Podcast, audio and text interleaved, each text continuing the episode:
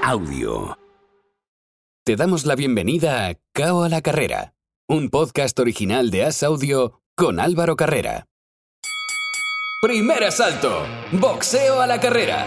Damas y caballeros, ladies and gentlemen, bienvenidos al podcast que analiza la actualidad del boxeo nacional e internacional. En la esquina neutral, representando al diario As, recibimos a Álvaro Carrera.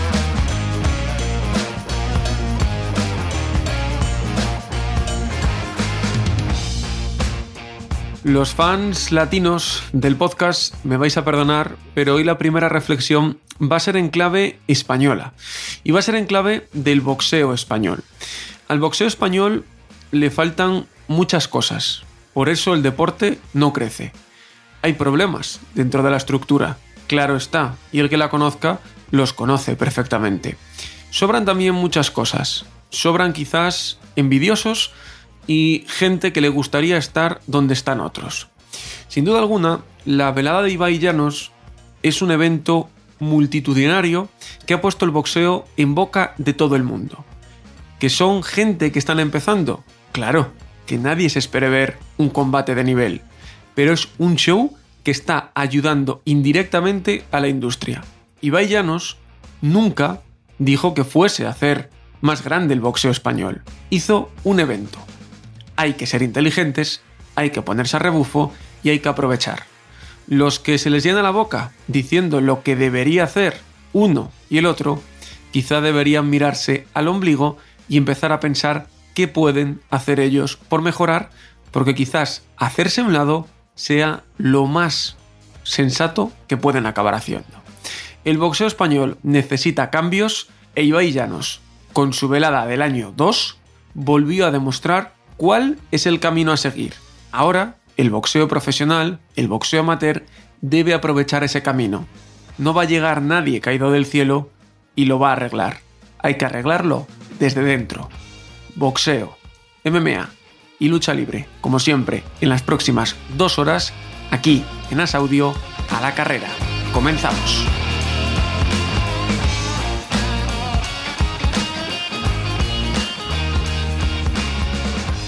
Hola, ¿qué tal amigos? Bienvenidos a una nueva edición de Cabo a la Carrera, tiempo para los deportes de contacto, aquí en Asaudio, como siempre, la primera parada, el primer asalto que hacemos, lo hacemos en el boxeo. Y para hablar del noble arte, como siempre, contamos desde Madrid, patrocinado por Tape Brab, con Oscar Zardaín. Hola Oscar, ¿qué tal? ¿Qué tal Álvaro? ¿Cómo estás? Es una semana muy intensa, pero vamos a ir por partes, que tampoco hay mucho, digamos, en número, pero sí mucho que, comentar. Así que vamos a quitarnos primero lo profesional, lo más importante, que fue la velada del pasado fin de semana en San Antonio, en Texas, que organizó Matchroom. Allí Jesse Rodríguez noqueó en el octavo asalto a Sor Rugbinsai y retuvo el WBC del Super Mosca. ¿Qué pasará ahora con él?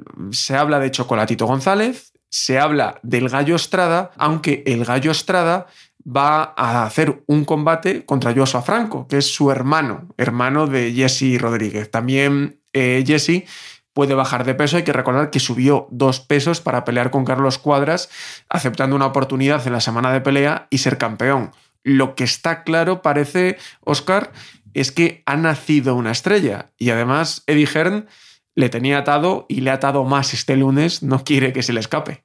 Sí, sí, no, desde luego, tiene un estilo muy atractivo. Eh, mm, cae bien, cae bien, pues, no sé, muy bien. tiene este, esta personalidad que conecta con la gente. Y además le ha cogido una época que, si tiene un poquito de suerte, puede ser el gran dominador de los pesos pequeños, porque todos los veteranos pues son eso, veteranos que llevan un poquito buscando las velas de dinero y, retirarse. ¿no? El, ejemplo claro de Rubin Sai, que, que no pudo hacer gran cosa con, con, este chico que tiene mucha movilidad, o sea, muy bien y la verdad que, que, a mí me gusta mucho. Mucha movilidad y pegada. Es, es, un boxador que a mí me gusta, es atractivo en el ring.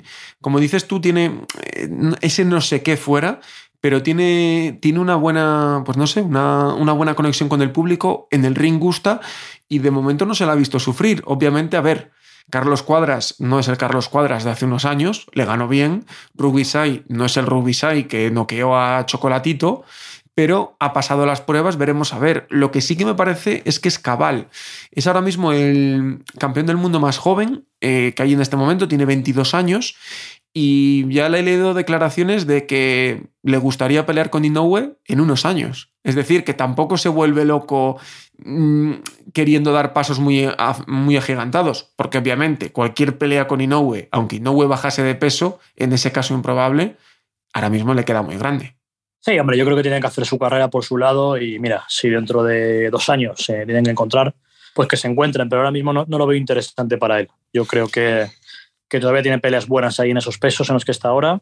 Tiene la, posibilidad, como decías antes, de subir o bajar. Bueno, subir más que subir, bajar, que lo que le abre más todavía el abanico. Así que, que bueno, vamos a seguirle de cerquita. Ojalá tenga continuidad y no sea de los que boxean cada dos años poniéndote en, el traje de promotor, Oscar, que tú conoces bien el boxeo por dentro.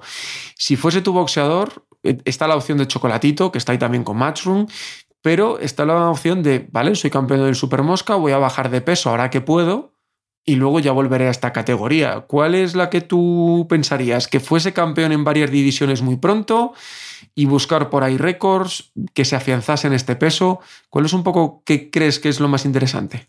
Bueno, así eh, en frío, sin conocer la, la, las, la, las, cosas internas de, del equipo, yo bajaría peso mosca y, y, ganaría otra división que lo puede hacer. Mm, tiene peleas buenas por ahí. Chocolatito, digamos que ahora está un poco a otras cosas, le interesa más otro tipo de combates. Y como Chocolatito, con, un tema de edad, como estamos hablando, en cualquier momento puede dar un bajón o perder, eh, quizá habría que esperar ese momento para hacer la pelea con, con Chocolatito, eh, como dices tú, poniéndome los zapatos del promotor. Eh, la realidad no sé lo que no sé qué va a pasar, porque tampoco. Hombre, son categorías que no hay mucha competencia en cuanto a firmar boxeadores, entonces Dazón tiene bastante margen de maniobra, pero yo le cuidaría, le cuidaría porque creo que es un chico que puede dar, puede dar buenas carteleras y, y ser estrella. A mí se me ocurre eh, Edwards, que es una buena pelea en el Mosca, y el otro protagonista, este para mal de la velada, el Rey Martínez podría ser una, una, pelea interesante en el Mosca, sí. también campeón del Consejo, lo que podría facilitar el, el, tema. Ahora, no sé qué va a pasar con el Rey Martínez. Segunda vez que se cae eh, su pelea en semana de pelea contra McWilliams Arroyo. No dio, recordemos, contra Chocolatito el peso y estaba una categoría por encima, mm, me empieza a pintar un poco feo todo lo que está alrededor del Rey Martínez. Todavía no se ha clarificado muy bien qué ha pasado. Igual cuando se publique el podcast, recordamos siempre que grabamos los lunes, igual cuando se publique el podcast ya se sabe, pero es todo muy extraño lo que está pasando alrededor del Rey. Sí, pero de hace tiempo ya.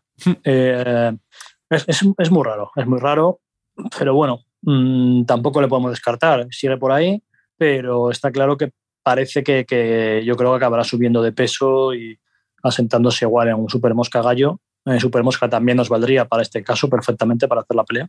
Pero el problema del Rey Martínez es que cuanto más suba de peso, yo creo que más va a perder de, de bueno, de, de, pegada y de y todo en general, ¿no? El donde es poderoso es en el Mosca. Y de encaje. Y de encaje, claro, porque la defensa no es su mejor virtud, precisamente. Veremos a ver qué pasa. En esa velada, a Kamala Diez venció por cao técnico en el decimosegundo asalto a Ronnie Ríos y retuvo el WBA y el IBF del Super Gallo. Y además, Jessica McCaskill ganó por abandono en el tercero Alma Ibarra y retuvo todas las coronas del Welter. En este combate se hizo viral Ibarra por, porque no quería seguir, porque estaba devastada físicamente de. O sea, mentalmente de la paliza física que se estaba llevando se ha hecho viral, pero no deja de ser eh, una anécdota de, que estaba realmente superada.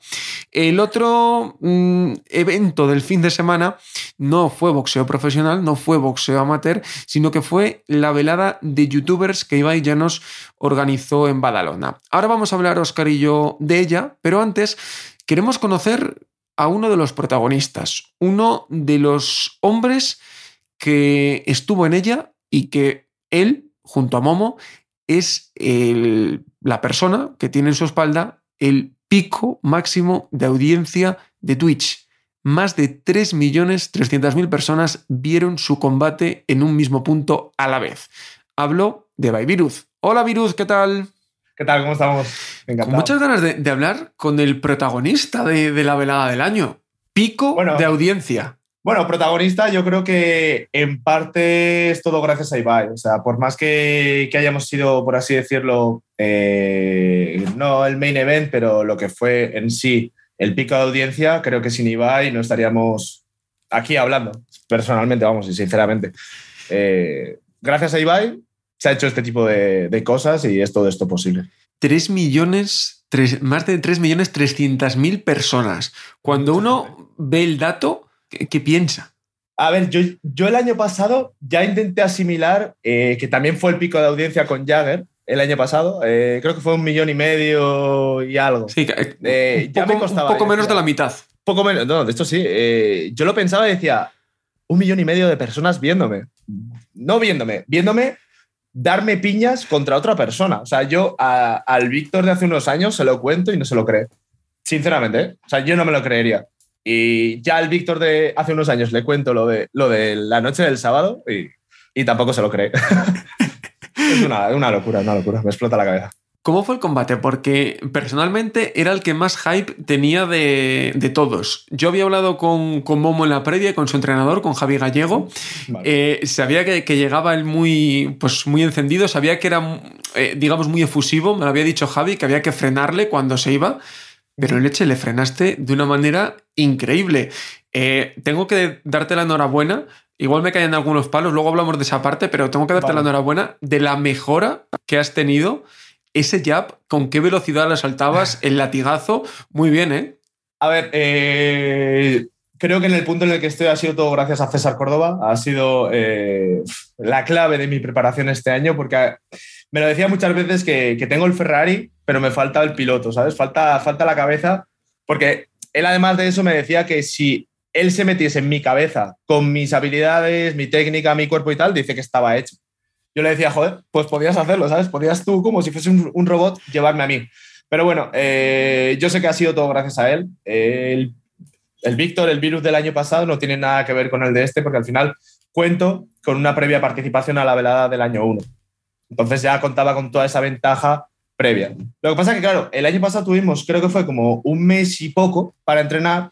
A mí me pilló por una, con una mudanza de por medio. Luego tuve también eh, la lesión de la muñeca, que primero tuve la derecha, luego la izquierda, y al final entré, entrené prácticamente poco. Y este año encima entrené, empecé a entrenar en abril, porque tuve que bajar a Barcelona hacer la preparación y tal, y no he tenido como un boxeador que empieza en enero o empieza en febrero, el mes que sea, y hace todos los meses de continuo, ¿sabes? Ha sido como en etapas distintas, pero bueno, ya cuento con, con una previa, con un histórico. Y sobre todo, mm, personalmente, físicamente, creo que esta vez llegabas mucho mejor. He contado con otras cosas porque el año pasado no hice nada de cardio. No hice nada de cardio, no hice nada de pesas, nada de cuello, nada de abdominales. Al final fue todo enfocado propiamente a la técnica y a, la- y a hacer un combate, porque no es boxear. Lo que hicimos el año pasado era un combate. O sea, tú te preparabas no para aprender a boxear, te, pre- te preparabas para aprender a ver cómo te desenvolvías en un combate de 3x3. Este año, con más tiempo, eh, yo, bueno, yo no he dejado de entrenar. O sea, a mí me gusta mucho hacer deporte, voy al gimnasio, me gusta cuidarme, llevo toda mi vida haciendo deporte, compitiendo unos años en balonmano a nivel profesional. Entonces, claro, para mí esto es un año más de mi vida, lo que pasa es que en vez de hacer eh, boxeo, es decir, balonmano o gimnasio, he hecho boxeo. Entonces, Eh, es- Esta preparación, eh, Virus, ha sido, digamos, la más. O sea, ha sido un boxeador. Eh, obviamente un boxeador que está empezando, pero ha sido un boxeador, que la otra vez fue todo un poco más deprisa, como dices tú, pero ahora yo creo que os ha dado tiempo a sentiros boxeadores, porque los que empezaron de cero sí que tuvieron tiempo para hacer una preparación como, como tanto. El propio Momo me contaba su entrenador que había hecho una preparación que había boxeadores que no lo hacían. Claro. Porque tenemos que hacer todo en. Hay que condensar eh, un año de entrenamiento de cualquier persona normal en dos, tres, cuatro meses. De hecho, es que yo me enteré que participaba en la velada ya en febrero. Y había algún boxeador que llevaba desde enero entrenando. Casi yo empecé nada. en abril. O sea, yo, no es que me lo tomé con calma decir, no, voy sobrado. No, es que directamente se dieron así las cosas y empecé en abril. Pero si hubiera empezado en enero, habría tenido tres meses más de entrenamiento. Pero sí que es cierto que se vio un cambio. Eh, o- otra de los puntos polémicos que he leído desde la prensa argentina incluso. Eh, creo que ya sabes por dónde vas. Os dejaban elegir el casco. Eh, No hay nada ilegal ahí porque En boxeo amateur, el casco era el que llevaba Momo, pero a vosotros os dejaron de elegir. Sí, el olímpico. Exacto. Y personalmente, yo, si hubiese sido vosotros, yo también hubiese elegido el tuyo. Leche, vas más protegido. Había un grupo de WhatsApp con todos los entrenadores en el que se dijeron las, las condiciones. Tipo de casco, eh, el pesaje acordado, número de onzas del guante y demás información. Claro, los boxeadores no estábamos. Entonces, claro, César me dijo, ¿abierto o pomular? Claro, yo tengo un casco que me compré igual que el año pasado, salí con el pomular, la gente se quejó de que yo salí con el pomular y dije, a ver, me compré un casco. ¿Se puede utilizar? Sí, lo utilizo. ¿Para qué me voy a comprar otro? Y en este caso ha sido lo mismo. Me compré un casco, literalmente, que es de Winnie, es una marca importada de, de Japón. Es muy complicado obtenerlo. Lo compré y dije, Sandor, ¿puedo utilizarlo? Y me dijo, sí, se puede utilizar. Y dije, ya está, ¿para qué me va a comprar otro? O lo veo tontería. Pero sí, nos daban la opción de utilizar el casco que quisiésemos. De hecho, Ari creo que salió con uno de barra. Exacto. Jagger salió con uno pomular y el año pasado salió con uno abierto. Creo que eso al final va decantado un poco con lo que más cómodo te sientas. A mí, por ejemplo, de barra me parece incómodo. No he hecho ningún sparring con el de barra porque tener aquí la barra en la nariz me incomoda. Lo normal es hacer sparring con barra. Yo no lo hago. Yo he hecho todos los sparrings con el, con el casco que salía en la velada. Todos los sparrings de este año. Al final es, algo que no deja de ser una, bobada, pero como había la polémica, yo también quería aclararlo porque al final. Exacto. pero es que la, gente se piensa que el casco igual es de metal o algo así, ¿sabes? que no es un casco de moto, vaya. unas almohadillas, es unas almohadillas. Y encima, eh, el mío te quitaba visión, al estar más cerrado, eh, que esto se lo dije a César, le dije, échame el pelo para atrás porque me ha pasado en algún sparring de empezar a sudar y no ver nada y que me empiecen a picar los ojos. Era lo que me daba miedo también que me pasase. Por eso, antes de empezar, de toda la vaselina, le digo a César, échame el pelo para atrás, es que no veo. Eh, también fue algo de, trambólico. De la velada, yo lo comenté el año pasado con, con Torete, que luego de la velada del año 1, pues él ha sido el que ha decidido pues, emprender su carrera y está haciendo boxeo amateur. Em, de, la, de la velada del año pasado. Tres peleas amateurs, dos, o tres, dos, dos o tres peleas, sí. Y ahora no ha podido por temas de salud, pero que quiere, quiere volver pronto. Sí, quiere continuar. Pero yo lo que destaqué con él y, me dijo que así era desde dentro, quiero también consensuarlo contigo. El respeto máximo que tenéis al, al deporte, porque sí que es cierto que hay una parte del boxeo, digamos, más añejo, eh, que, que, da mucha caña a todo este tipo de. tradicional, que digamos. Exacto. Está como totalmente eh, ajeno a esto del tema de influencers. Exacto. A ver, yo, yo, en cierta manera lo puedo entender porque hay gente que, que lo puede tomar como que. Bueno, Mucha gente no. Yo lo tomo porque al final yo he sido deportista profesional y tomo cualquier deporte.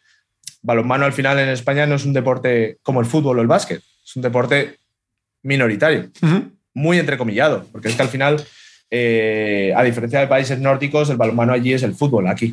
Entonces, eh, hay mucha gente que se lo puede tomar mal, yo lo puedo entender, pero sobre todo lo que nosotros queremos transmitir es el mayor respeto y nobleza ante, ante el boxeo. Yo, de hecho, voy a seguir haciendo boxeo. O sea, no, no, es que yo haya hecho este combate y no quiero saber nada más porque me interesa el tema de repercusión, no, me, gusta el boxeo. Eh, he hablado antes con, un amigo que tengo en Andorra para seguir haciendo al menos dos veces a la semana boxeo y hacer sparring. O sea, para mí el boxeo es, es esa parte competitiva que estaba apagada desde hace años. Y ha conseguido sacar algo porque ir al gimnasio me gusta, te ves bien, pero no me aporta nada más, más que ego, ¿sabes? Me apetece moverme, sentirte vivo.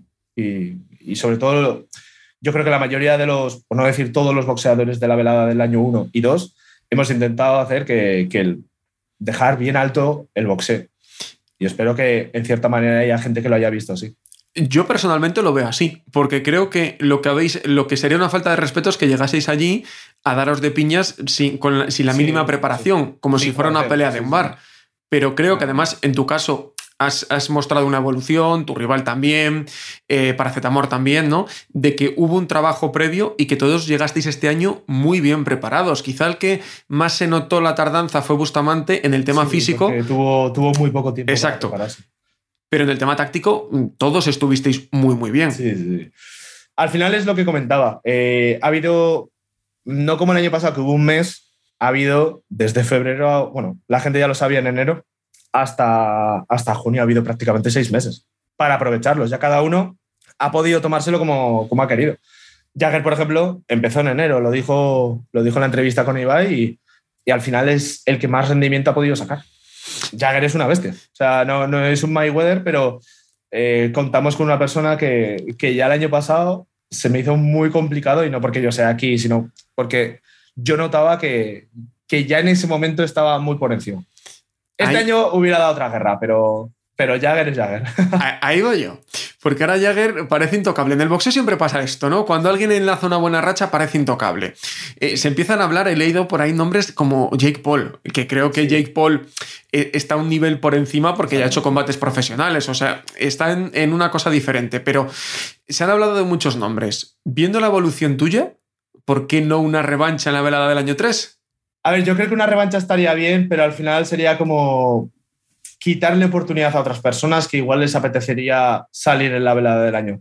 Hay que tener en cuenta que tanto Jagger como yo ya contamos con dos veladas de boxeo encima, que quieras que no, todo suma. No es lo mismo que una persona que es el año que viene, la velada del año 3, parta de cero. Ya contamos con dos, aunque, aunque lo dejemos, ya partimos con saber lo que es, porque suma.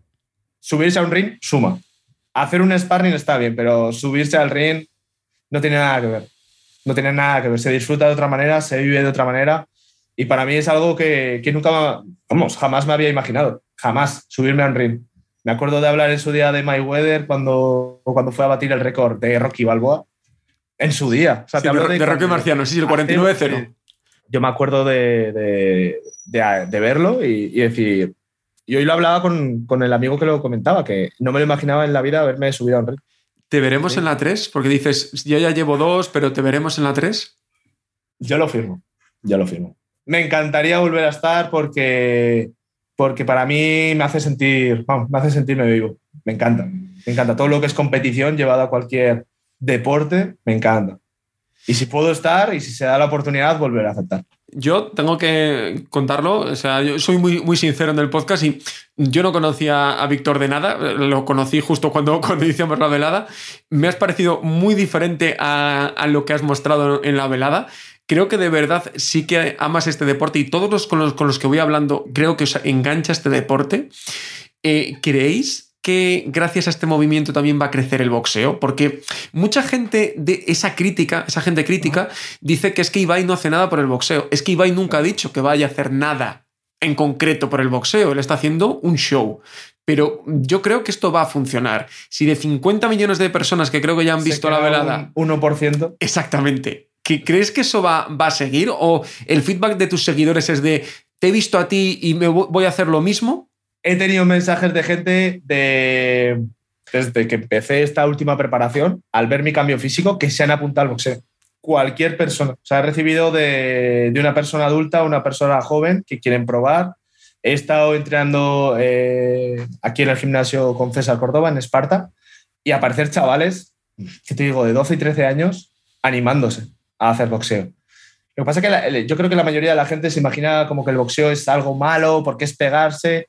No hace falta, no hace falta subirse a sparring, no hace falta subirse al ring para practicar boxeo. Tú puedes practicar boxeo eh, golpeando el saco, haciendo manoplas, haciendo escuela de boxeo, pero no hace falta, si no te gusta o no te apetece subirte a hacer sparring, puedes probarlo. Y hay sparrings que son controlados, no es irse a matar. Y creo que ese es un problema que tiene mucha gente, como que vea los deportes de contacto como algo negativo. Pues Víctor, Baiviruz, disfruta de esa victoria, que fue uno de los momentos sin duda de la noche y muchas gracias por estar con nosotros. Muchas gracias a ti, joder. Para mí es increíble poder transmitir toda la euforia post velada de boxeo. Ha sido increíble. Yo siempre pienso, Oscar, que Twitter es un poco barra de bar y que, y que al final por eso se forman todos los líos que, que se forman. He leído muchas cosas, lo he dicho en el, en el inicio, pero me gustaría destacar una cosa, no sé si tú opinas como yo. Eh, mucha de esa gente eh, ha querido ponerle un papel a Ibai que Ibai nunca dijo que iba a hacer. Y me explico, Ibai nunca dijo que iba a hacer boxeo profesional ni que iba a hacer boxeo para ayudar al boxeo español. Él hizo un evento, como hace carreras de cards, como hace otro tipo de, de eventos, en el que el boxeo era una pieza más del show global que armó el otro día.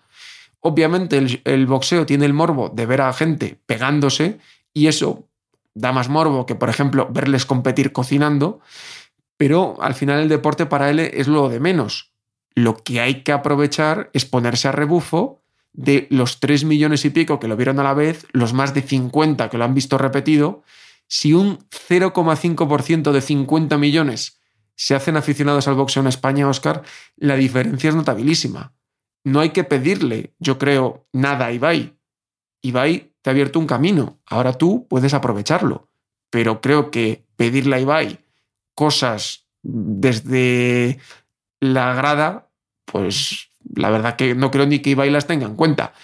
Lo del combate de Sandor que pidió uno de sus boxeadores, a mí me cuesta verlo. Pero si alguien puede hacerlo es Ibai. Claro, si pelea Sandor tiene que meter mucha leña. Es un boxeador de matchroom, a ver qué pelea, pero yo me costaría verlo, porque creo que así le funciona, ¿para qué va a cambiar? Totalmente de acuerdo contigo. Eh, Ibai, eh, yo no recuerdo ninguna declaración diciendo que haya llegado aquí para ayudar o para salvar al boxeo, o para, lo cual, bajo mi punto de vista, le honra. Él es un chaval que, bueno, tiene la fortuna de, por los motivos que sean, eh, tener muchísimo carisma, hace cosas muy chulas, muy entretenidas, sobre todo para la gente más joven. Eh, y, yo, esto de, bueno, casi exigirle que tiene que hacer un combate de boxeo o que está faltando respeto al boxeo, yo no lo veo por ningún sitio. Eh, no sé, también hizo un mundial de globos, o sea, eh, hace cosas para pasarlo bien, para entretenerse. Me creo lo, cuando dice que no ha ganado dinero por, por, por, algo, por lo poquito que yo sé de montar eventos y por, y por cosas que yo he escuchado, me creo que no haya ganado dinero. Eh, meter un combate de Sandor ahora mismo es muchísimo dinero. O sea, estamos hablando de Sandor, es un top 5 de su peso a nivel mundial. Mm, no vale cualquier rival. Sandro querrá cobrar una bolsa, bueno, aunque sea su amigo y le haga precio, entre sí, exacto. querrá cobrar una bolsa decente. El rival que venga querrá cobrar una bolsa decente, no vale cualquier rival. Eh, ¿Y qué hace? ¿Ocho asaltos? ¿Diez asaltos? ¿Una hora de combate? Eh, rompe por completo su producto. O sea, no, él es otra cosa. La gente, los, la audiencia que ve eso quiere otra cosa. Quiere rapidez, quiere pasarlo bien, quiere que cambien. Vamos, así lo entiendo yo, que cambien los combates rápido, que, que participen muchos personajes. Entonces, creo que estamos hablando de cosas diferentes y la verdad que no, no me parece justo eh, casi obligarle o exigirle que tenga que hacer algo para salvar muy bien no sé qué.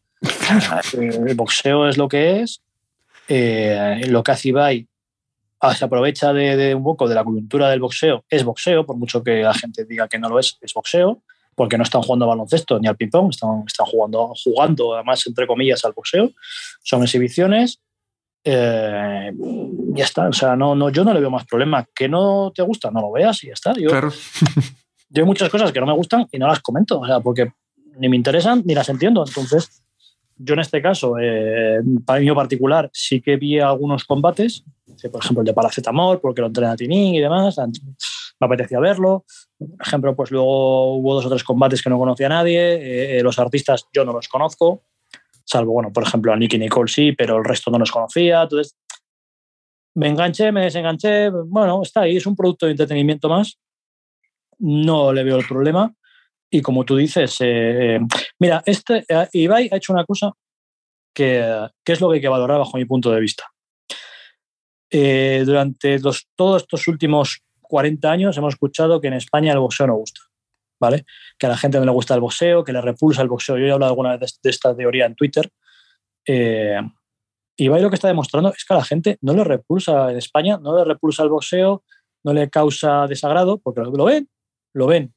Les y, y, aunque sean combates amateur, exhibiciones, eh, si a ti algo no te gusta, no lo ves. Si a ti no te gustan los toros, no lo ves. Si a ti no te gusta el tenis, no lo ves, porque te aburre. O el golf. Pero el boxeo tiene algo especial y en España a la gente le gusta el boxeo. Lo que falta son, bueno, pues un, un, problema muy complejo que viene de muchos años atrás, falta afición, falta tradición.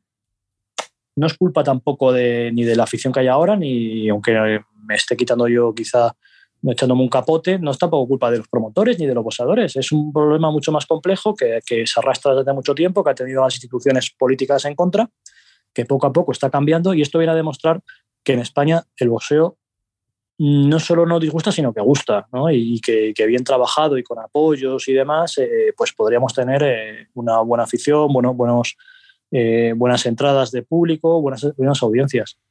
Pero bueno, como te digo, es mucho más complejo que cuando veo, a veces por ahí, esto es un. Eh, los promotores tienen que tomar nota. Tengo que tomar nota de nada. No tiene nada que ver lo que ha hecho Ibai con, lo que, con una velada de boxeo. simplemente lo que yo creo que hay que aprovechar es que de esos 50 millones habrá gente que siga. Pues en los gimnasios aprovecharlo, captar gente y si se capta gente en los gimnasios acabarán yendo a las veladas. Sí, ya se está aprovechando, Álvaro. Eso es. Eh, al final, en las esquinas estaba Dinín, estaba Iván Salcines, eh, estaba Sandor, estaba César Córdoba. eso es. Córdoba no sé, eh, el árbitro era Salvador Salvab, o sea, al final el boxeo está involucrado y el boxeo profesional está bajo Ugarte. Eh, o sea, ¿qué, qué, más queremos que, que, encima nos tengan en cuenta? ¿no? Entonces yo creo que es agradecérselo al que sea muy, muy, muy purista, que le desagrade muchísimo, me parece bien, que no lo vea y ya está. O sea, tampoco... Yo no veo la polémica por ningún lado. Eh, yo, y sinceramente creo que no, no nos puede hacer ningún daño. Creo que es todo, todo para bien y ya está. O sea, tampoco se le puede exigir a los chavales. Luego todos los participantes, eh, que en muchos casos son chavales que nunca han hecho deporte porque son youtubers, pasan mucho tiempo sentados con sus juegos, sus historias. Eh, no verás a ninguno hablar mal del boxeo. Todos dicen que es una, una experiencia increíble, que es un deporte que les engancha, que tal. O sea, es que es una publicidad buenísima. Yo lo veo así. Y de hecho, por eso me pareció muy interesante hablar con Viruz hoy y que lo ha dicho, ¿no? Que, al final a, a, él le gusta el boxeo. Y yo creo que todo esto se resume en que alguna parte crítica es pura envidia. Quizá les gustaría estar a ellos allí. Coño, a todos nos gustaría. A ti te gustaría tener a tus boxadores en eventos así, a mí presentarlo, pero hay lo que, es lo que hay y hay que aprovechar lo que, lo que hay que aprovechar. Bueno, están acercando el boxeo a mucha gente joven. Eso es. Que es lo que hacen los hermanos eh, Paul en, en, Estados Unidos, que ya alguna vez yo creo que incluso aquí en el programa, de la estadística que salió hace un tiempo de que el boxeo superaba las MMA en la gente de menos de 25 años. Y eso, grandísima parte, gracias a los youtubers. Entonces, toda esa gente que fue al, Palau el sábado, eh, que fueron creo que 13.000 personas, pues con que solo el 10% le haya gustado la experiencia, ya no te digo ni que vayan a, las peladas, pero bueno, que, que, que, les haya gustado el boxeo, que, que, bueno, que estén un poco al día, que cuando pelee Canelo lo vean y demás, todo eso nos ayuda. Y suma.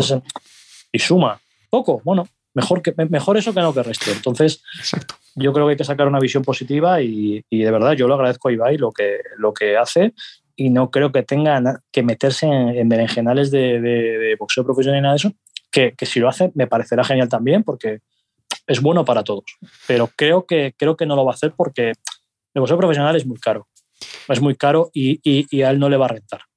Por, eso, por eso lo digo. Y el boxeo profesional en Twitch Ahora este sábado. Y en esa velada va a pelear Brandon Moreno. Hola Brandon, ¿qué tal?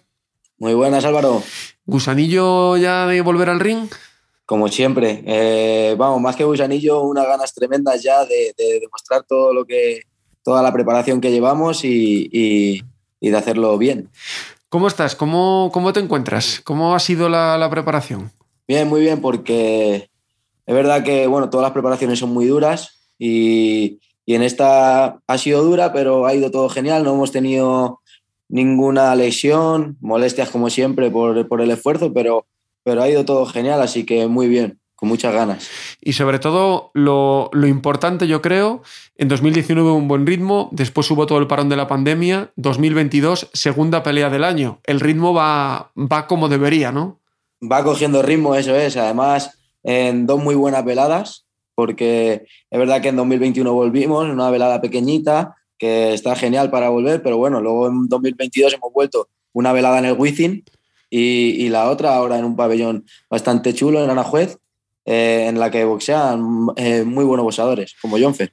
¿Es tu tercera pelea a seis asaltos este fin de semana? ¿Ya hay ganas de pasar a los ocho y a los diez? Yo tengo ganas ya de, de hacer doce. No, pero soy consciente de que hay que ir poco a poco. Eh, es verdad que es la tercera que hago a seis, pero solo he llegado en una a, los seis rounds, así que tengo ganas de probarme. Creo que este, este combate me va a exigir un poco más de esfuerzo para llegar a los seis rounds, porque el rival eh, va a ir más para adelante. Entonces, eh, creo que, que, me voy a probar bien a seis rounds. Eso te iba a decir yo, porque es una pelea, Charlie Álvarez es un boxeador siempre muy difícil, que siempre mete ritmo y que al otro boxeador, aunque no tiene un récord muy vistoso, digamos, siempre os da mucho trabajo y al final eso es lo que buscáis, ¿no? Buenas pruebas para poder pasar ya al siguiente escalón. Es, es verdad que, que, no tiene un récord muy vistoso, pero es que también ha peleado contra los mejores. Ha peleado con Jairo Noriega, ha peleado con Mario Espina, ha peleado con Aramis Torres y con todos ellos ha hecho grandes peleas. Entonces, el récord no lo es todo. Al final es un chico que hace buenas peleas con buenos rivales y, y eso es con lo que hay que quedarse. Así es, porque tú ya va a ser tu octava pelea. Al final, poco a poco vas cogiendo experiencia. Obviamente hay que pensar en el sábado, pero ¿cuál es el plan? Que ya habéis hablado con Oscar. ¿Dónde están los títulos? Porque ya con ocho peleas ya se puede empezar a soñar. Sí, claro. Yo, yo mi, mi plan era que al final de este año poder hacer algún titulillo. No sé, no sé cuál habrá por ahí, porque ya sabes que mi peso es complicado. Yo creo que no hay ni título de España pero bueno, algún intermedio por ahí que, que se pueda hacer. Pero bueno, para ello hay que ganar. Viene este sábado, tengo una peleadura, así que eh, para llegar a esos títulos que quiero, voy con todo este sábado, vamos a ganar. Lo hablaba con, con Jairo Noriega, que tiene un problema similar al tuyo, ¿no? Por peso bajo, que él es un mini mosca. Tú al final, eh, ¿ya tenéis decidido 100% el peso en el que vais a ir por los títulos o va a depender también un poquito de las oportunidades? A ver, no vas a ir en el gallo, obviamente, pero puedes variar un, par de categorías, yo creo. A ver, es que yo ahora mismo, este sábado voy a pelear en, en, el peso mosca, bueno, un poco más, vamos a pactarlo en 52 kilos. Y es que ya estoy en el peso y estoy comiendo, o sea, comiendo y bebiendo lo que quiero. Entonces, yo quiero ir al mínimo, quiero probarme en el mínimo. Evidentemente, se me sale un campeonato del mundo en el mini mosca, eh, no vamos a decir que no nunca, vamos a ir a por ello, pero, pero quiero probarme en el mínimo. Creo que ese va a ser el peso ideal para mí. Eh, ¿qué, ¿Qué es lo que te hace llevar a ello? ¿Que, que vas tan sobrado en el mosca que quizá... Porque la diferencia puede parecer que no es mucha, pero claro, tú que vives en 52 kilos, bajar a los 47 es como si alguien que vive en los 80 bajase a 72. Eh, o sea, la, la, diferencia es muy notable. Sí, claro. Evidentemente, eh, bajar en los pesos pequeños es más complicado porque hay menos donde bajar. Pero bueno, al final yo creo que hay que bajar al máximo peso donde te encuentres fuerte y donde te encuentres cómodo. Y es que yo creo que es el mínimo, porque es que yo, me, yo peleo en el, en el Mosca y aparte de que no me cuesta nada dar el peso, yo veo a los rivales bastante más grandes que yo. y al final también tienes la, la, comparación en casa, ¿no? Que tu hermano es un, es un mosca muy grande y que ves obviamente a la hora de, de hacer sparring. Eh, ahí va yo. Viene tu hermano de hacer el europeo contra Jairo Noriega. Jairo Noriega eh, es mini mosca. ¿Te gustaría en el futuro una, una revancha familiar? es probable y es probable que algún día se pueda dar. De hecho, brome, bromeábamos después de la, del combate de mi hermano en, el control antidoping y que Jairo me decía, eh, algún día nos tocará a ti a mí. Y yo ya le dije, cuando seas campeón del mundo iré a quitarte el título. la verdad que también está, o sea, en los pesos tan bajos que os cuesta tanto, la verdad es que está bien que vayan saliendo gente porque también se supone que en breve empezará a salir gente de la selección de esos pesos bajos, sobre todo si a partir de más allá de 2024 no, no hay Juegos Olímpicos. También eso te puede dar un plus, porque me refiero, si tú puedes salir fogueado de casa con peleas muy exigentes, cuando llegues a las grandes oportunidades ya sabes lo que hay, ¿no? Claro, claro, y además, bueno, en la selección española ya sabemos a quién tenemos, que tenemos a dos muy grandes como es Martín Molina y a Gabriel Escobar, que han ganado el europeo los dos hace poquito, así que si debutan algún día en profesional, si lo deciden, eh, tendremos dos grandes en España profesionales. Es muy difícil eh, hacer preparaciones con tu peso, porque al final sois tan pocos que siempre tienes que regalar peso en los sparring. No, los sparring, o sea, los regalos las peleas los sparring, imagínate. Yo siempre, siempre, siempre estoy acostumbrado a pelear con gente mucho más grande que yo, pero bueno, es verdad que yo me encuentro fuerte, creo que soy fuerte y, y puedo con ello. Pero claro, eh, lo suyo es eh, en el peso ajustarte lo máximo y, y estar más fuerte en tu peso, claro. Esas oportunidades saldrán seguro. Habrá que mirar quizá Asia, veremos a ver lo que depara el futuro. De momento, este sábado en Aranjuez, Brandon Moreno, muchísima suerte. Muchísimas gracias, Álvaro, como siempre. Nueva velada que, que hacéis, Oscar, junto con Cowboxing. Bonita velada, día bien, o sea, hora buena para ir a verlo a Aranjuez. Pelea Jonfer, pelea Brandon, Adrián Torres, Adrián Rodríguez contra Valtierra en una muy buena pelea. Creo que es un evento entretenido para ver ya sea en Twitch o en, o en directo. Sí, hombre, yo animo a la gente que se acerque a Aranjuez, la gente de Madrid, que es una ciudad más preciosa. Eh, empezamos a las seis, yo creo que para las diez y media habremos terminado, es decir, que, que, es una hora muy buena para luego tomarte algo, para pasear, para cenar. Eh, y es una velada que al final nos han quedado combates interesantes, como dices tú, el de, el de Valtierra con, con Adrián, también eh, Rafael Acosta Falito con, con, Nelson, el regreso de Jonfer, aunque el rival no ha sido el, el no es el mejor que, que sobre el papel que, que, se haya podido encontrar, pero sobre todo lo interesante es recuperar a Jonfer la pelea de Brandon con, con, Carlos Álvarez es otra pelea muy interesante que, que es revancha de, de, de, aquí en Madrid, de, boxe, de, la época de Boxe Amateur, y que hay mucha expectación de hace tiempo por ella. Creo que es una vela, que es una vela chula, los precios más baratos no los podíamos poner y espero que la gente... Ahí es donde se ve la afición al boxe. No, es. no, no en lo de Ibai.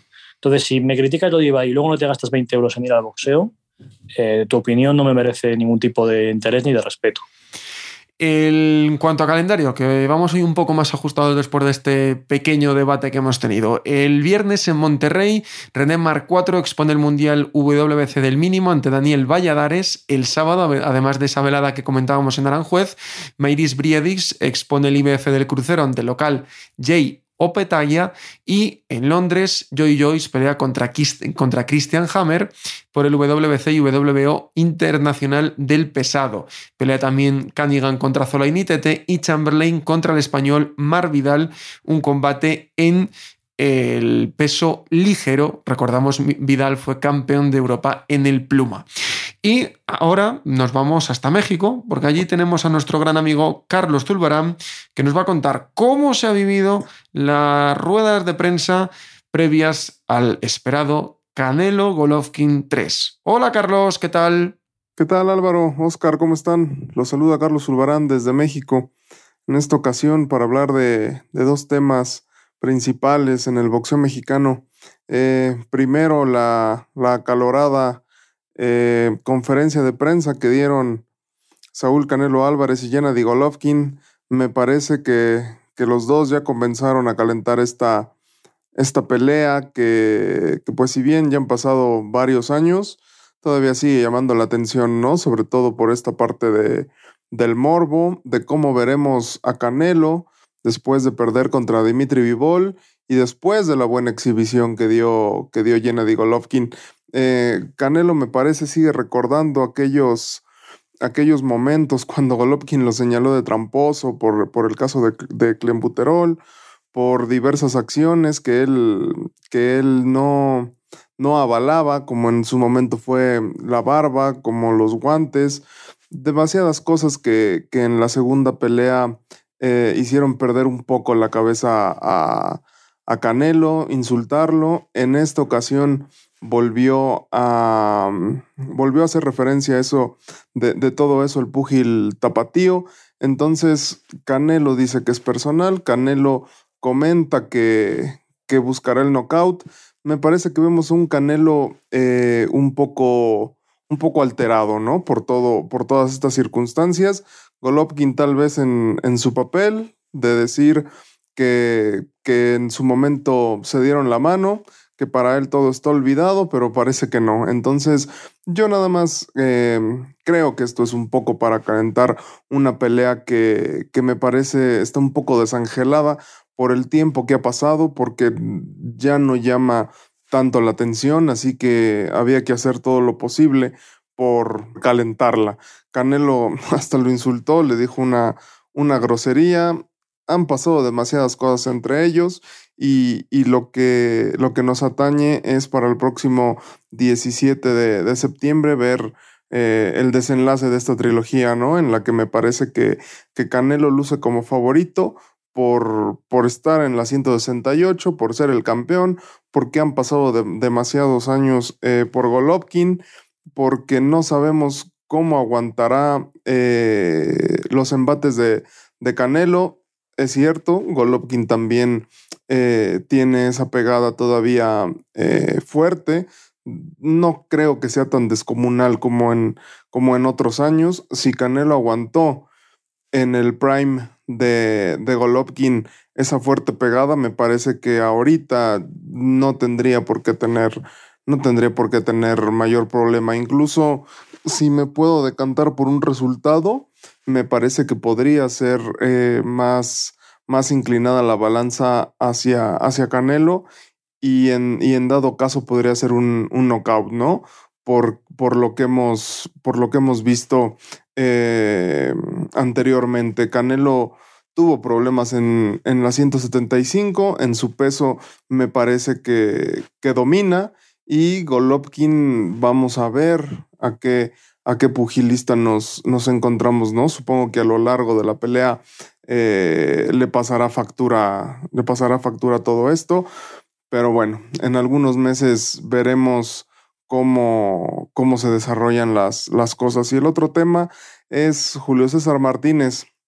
Lamentablemente, el rey volvió a, a tener problemas de salud, canceló por tercera, se canceló por tercera ocasión esta, esta pelea pactada con McWilliams Arroyo para definir al, al campeón de la, de la división.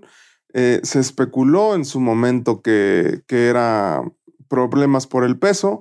Mauricio, Sula, Mauricio Sulaimán en la, en la semana eh, comentó que, que, el mexicano había estado marcando bien, bien, bien las libras requeridas este, también durante, en, el hospital, cuando, cuando estuvo en el hospital, marcó el peso, el peso este, específico que requiere el, el Consejo Mundial de, de, Boxeo previo a las peleas. Entonces se iba a analizar, se iba a determinar todas las pruebas para ver que, cuál, cuál también era el estatus de la, de, para, para, para Rey Martínez, cuál sería ya el estatus de la división. Cuando se presentaron diversos problemas, se creó un interinato, luego vino un no contest, luego se volvió a cancelar, eh, se canceló la pelea por, por coronavirus, ahora se especula un problema estomacal de, de Rey Martínez.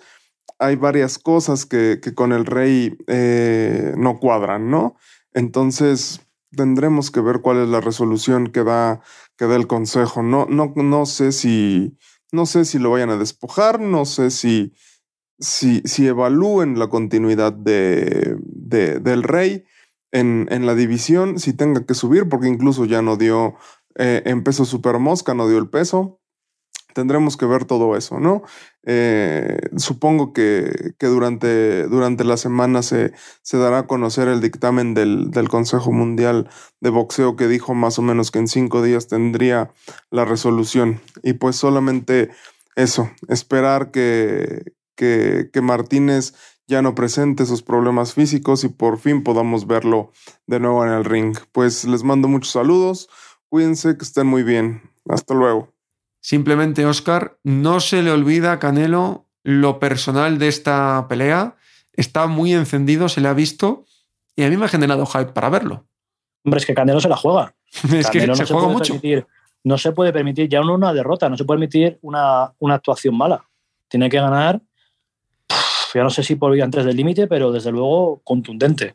Y por otro lado, Golovkin, pues bueno, todo el mundo, todos intuimos que puede ser su último combate e imagino que no querrá dejar una mala imagen. Entonces, a mí me parece una pelea muy interesante. Creo que han hecho lo correcto después de la derrota con, Bivol, porque creo que ya la revancha directa era, no suicidio, pero era una apuesta arriesgadísima. Y creo que es muy interesante, vamos, eh, para mí lo que te digo, sobre todo por la exigencia que tiene Canelo encima ahora mismo. Así que, bueno, pues habrá que estar, habrá que estar a, dispuesto a, a trasnochar esa noche. Pues así será, será eso en septiembre. De momento antes, la próxima semana hablamos de nuevo de boxeo. Gracias, Oscar. A ti un abrazo. Y a vosotros, a los que estáis del otro lado, gracias por seguir la actualidad del boxeo una semana más con nosotros. Ahora es tiempo para las artes marciales mixtas y para el wrestling. Como siempre, a la carrera. Chao, chao. Segundo asalto. MMA a la carrera. Turno para el choque estelar de la velada. Turno para que el diario As se enfrente al análisis más completo de las artes marciales mixtas. En el córner tenemos a Álvaro Carrera.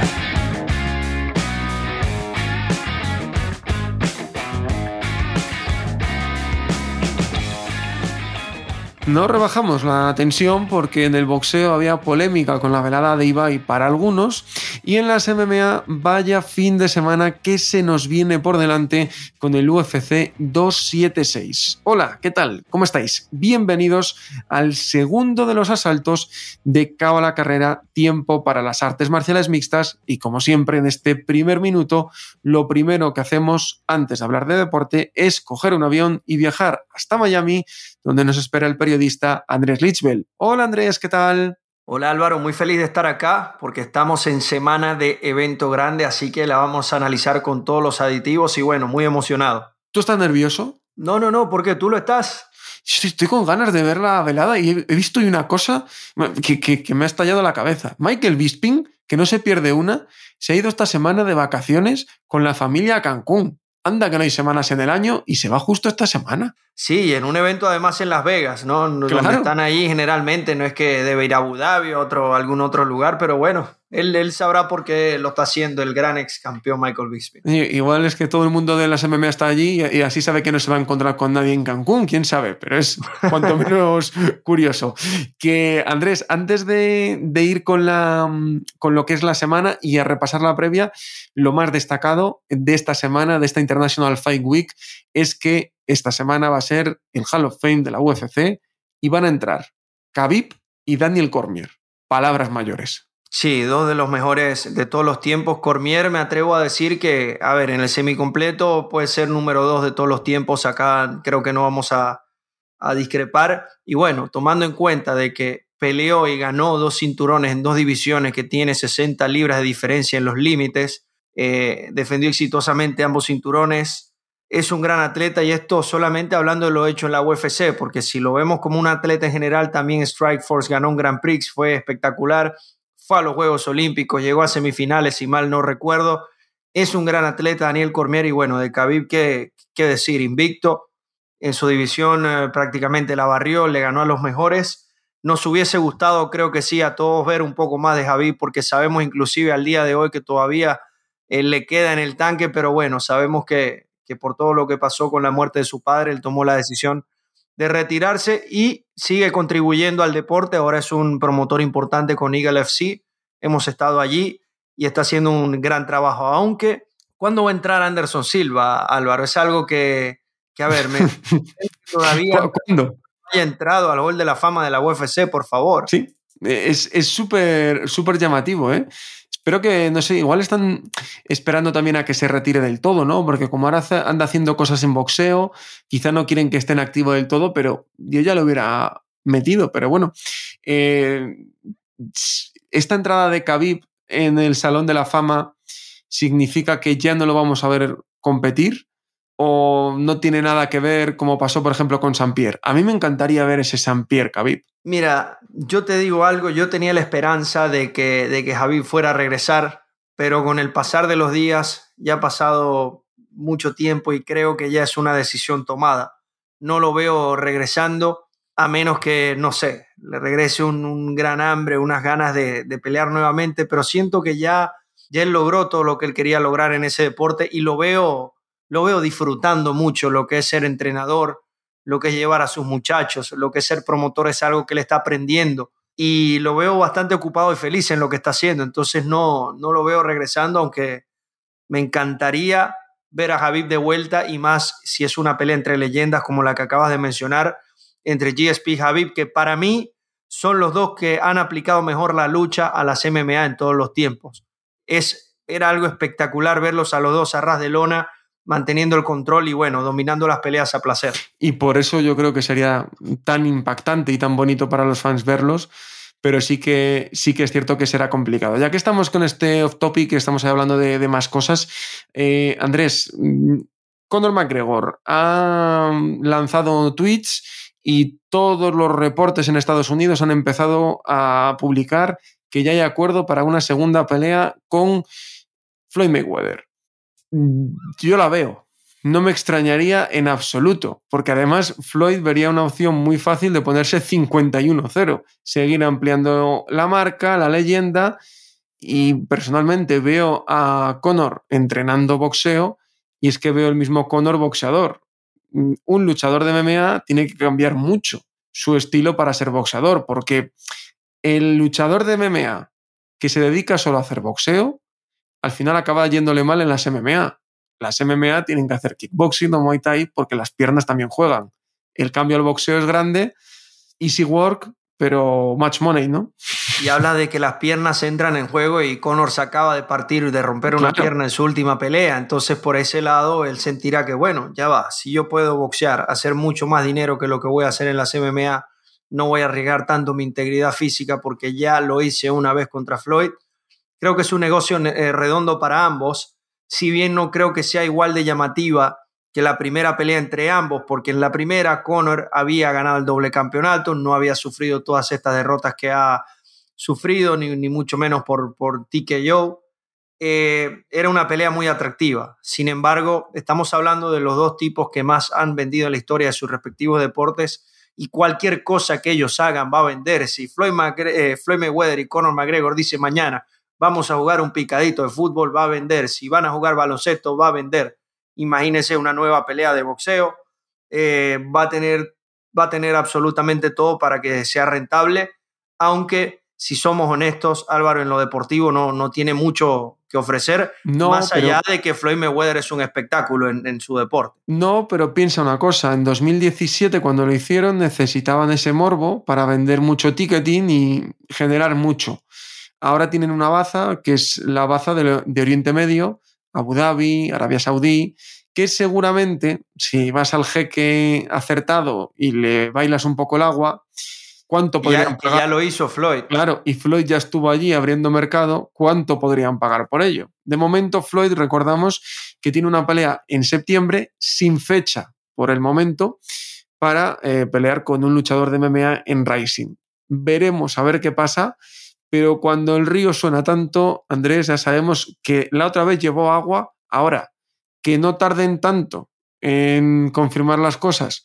Sí. Que la otra vez estuvieron un año mareando la perdiz. Sí, estuvo un poco más de un año hablando que sí, que no, el gran rumor, que es imposible, no, que ahora sí, de la noche a la mañana apareció el, el gran anuncio. Vamos a ver, yo pude estar en esa, en esa pelea, viví todo lo que, lo que fue la previa los días anteriores y esto, esto sí te digo, fue espectacular, fue una pelea muy grande, el mundo se detuvo como rara vez lo hace para ver una batalla de, boxeo, sobre todo en estos tiempos. Así que estaremos a la espera. En lo personal me gustaría ver a Conor pelear una vez más en la, en la UFC. No estoy hablando de que sea un, un, rival top, ya yo no veo a Conor yendo por el cinturón, pero sí me gustaría verlo con un Jorge Masvidal o, por qué no, la trilogía con, con Nate Díaz. Creo que serían peleas que, primero vendería muy bien y creo que serían buenos espectáculos. Creo que deportivamente venderían más porque creo que Mayweather en el ring, aunque sea más mayor, va a ser muy superior. Va a jugar con él otra vez, Álvaro. Hay gente que cree que, que la, la, pelea pasada, claro, Conor tiene todo el respeto del mundo por pararse allí,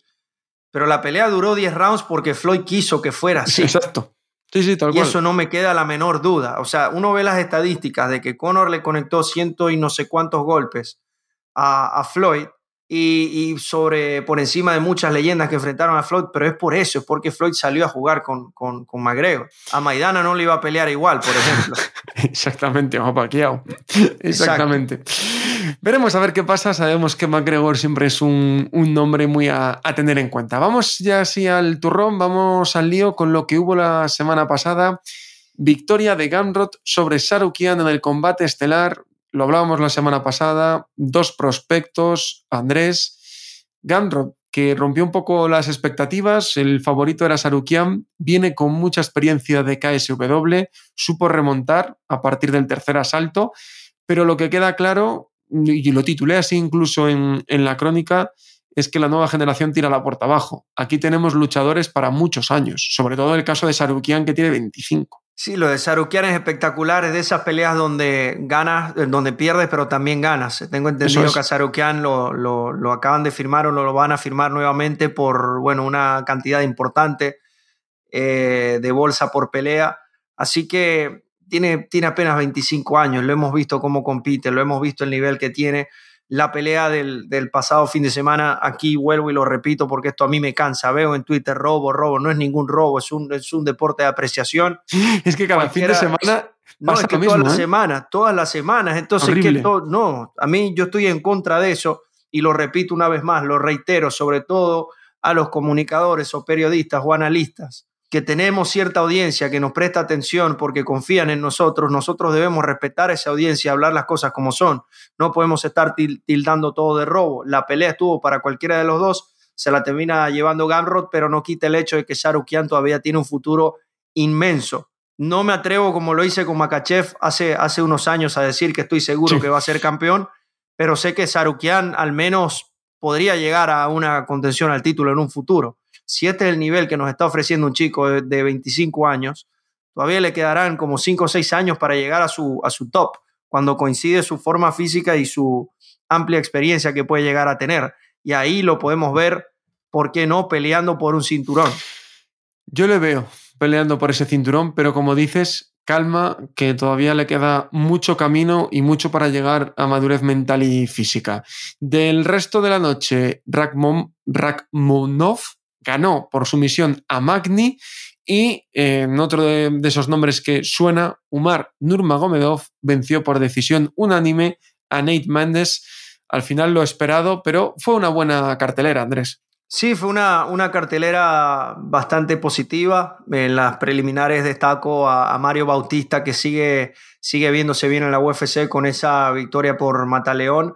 También la pelea entre Chris Curtis y Rodolfo Vieira para empezar el, main card, aunque fue una decisión, siento que los dos tuvieron sus buenos momentos y bueno, también destacar la victoria por sumisión, también por, la, por Mataleón de Tiago Moisés contra Cristos Yago. Sigue subiendo Tiago Moisés en, su carrera en la UFC.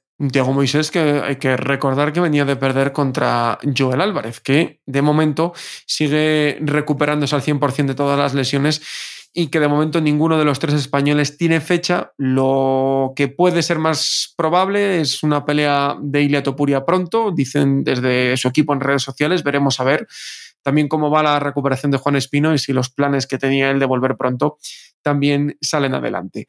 Vámonos con lo que nos viene este fin de semana. La International Fight Week siempre acaba con un gran evento y este año pasa lo mismo.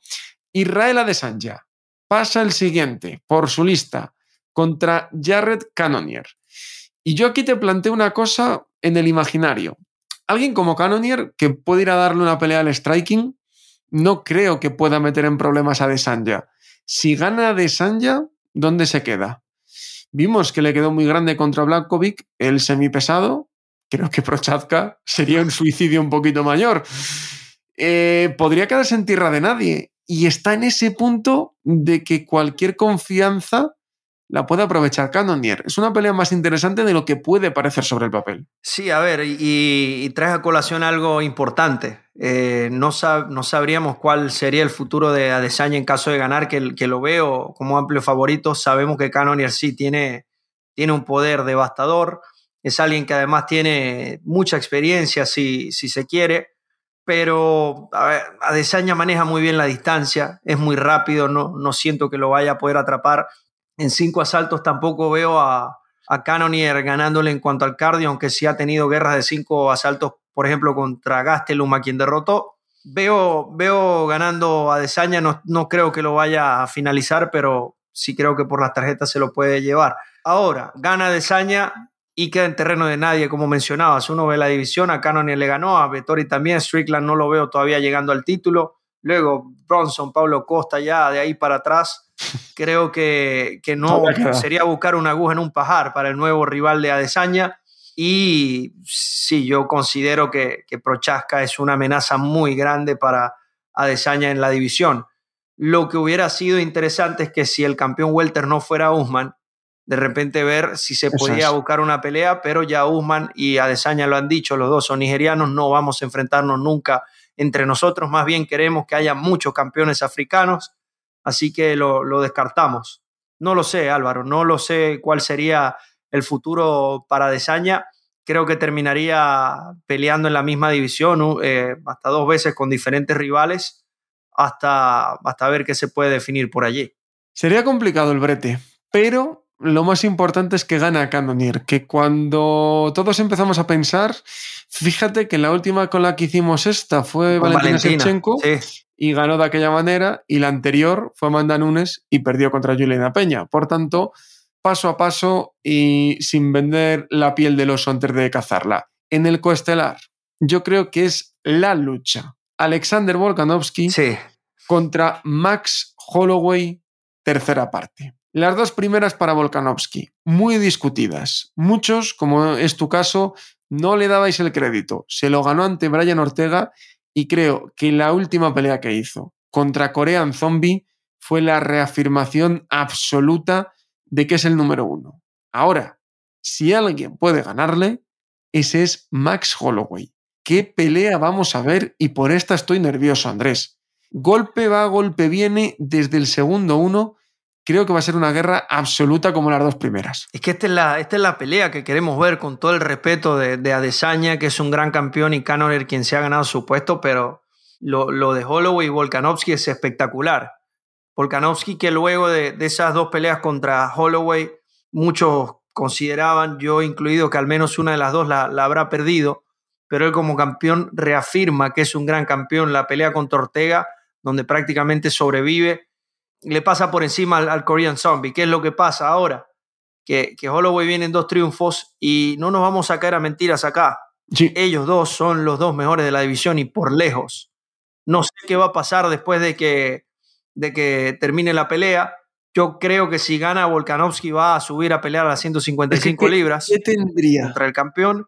Y si gana, y si gana Holloway, vamos a ver, porque, porque se podría dar la cuarta batalla. Estaría todavía la serie a favor de, de, de Volkanovski. Entonces, por allí habría que ver hacia dónde se decanta la ¿Y cosa. una cuarta, Andrés, la veríamos seguida? No lo sé, de- depende de cómo sea. Eh, la UFC al parecer no, lo digo por el caso de Brandon Moreno con, con Daverson, eh, no sé, no, al parecer no, no son muy dados a eso. Yo sí, yo sí lo haría. Ahora, vemos cuáles son las últimas derrotas de, de Holloway y acá es donde la cosa se pone interesante. Las dos contra Volkanovski en el 2020 y 2019, antes contra Poirier en 2019, que subió a pelear por los ligeros, y antes de ellos tres estamos hablando de Conor McGregor en el 2013.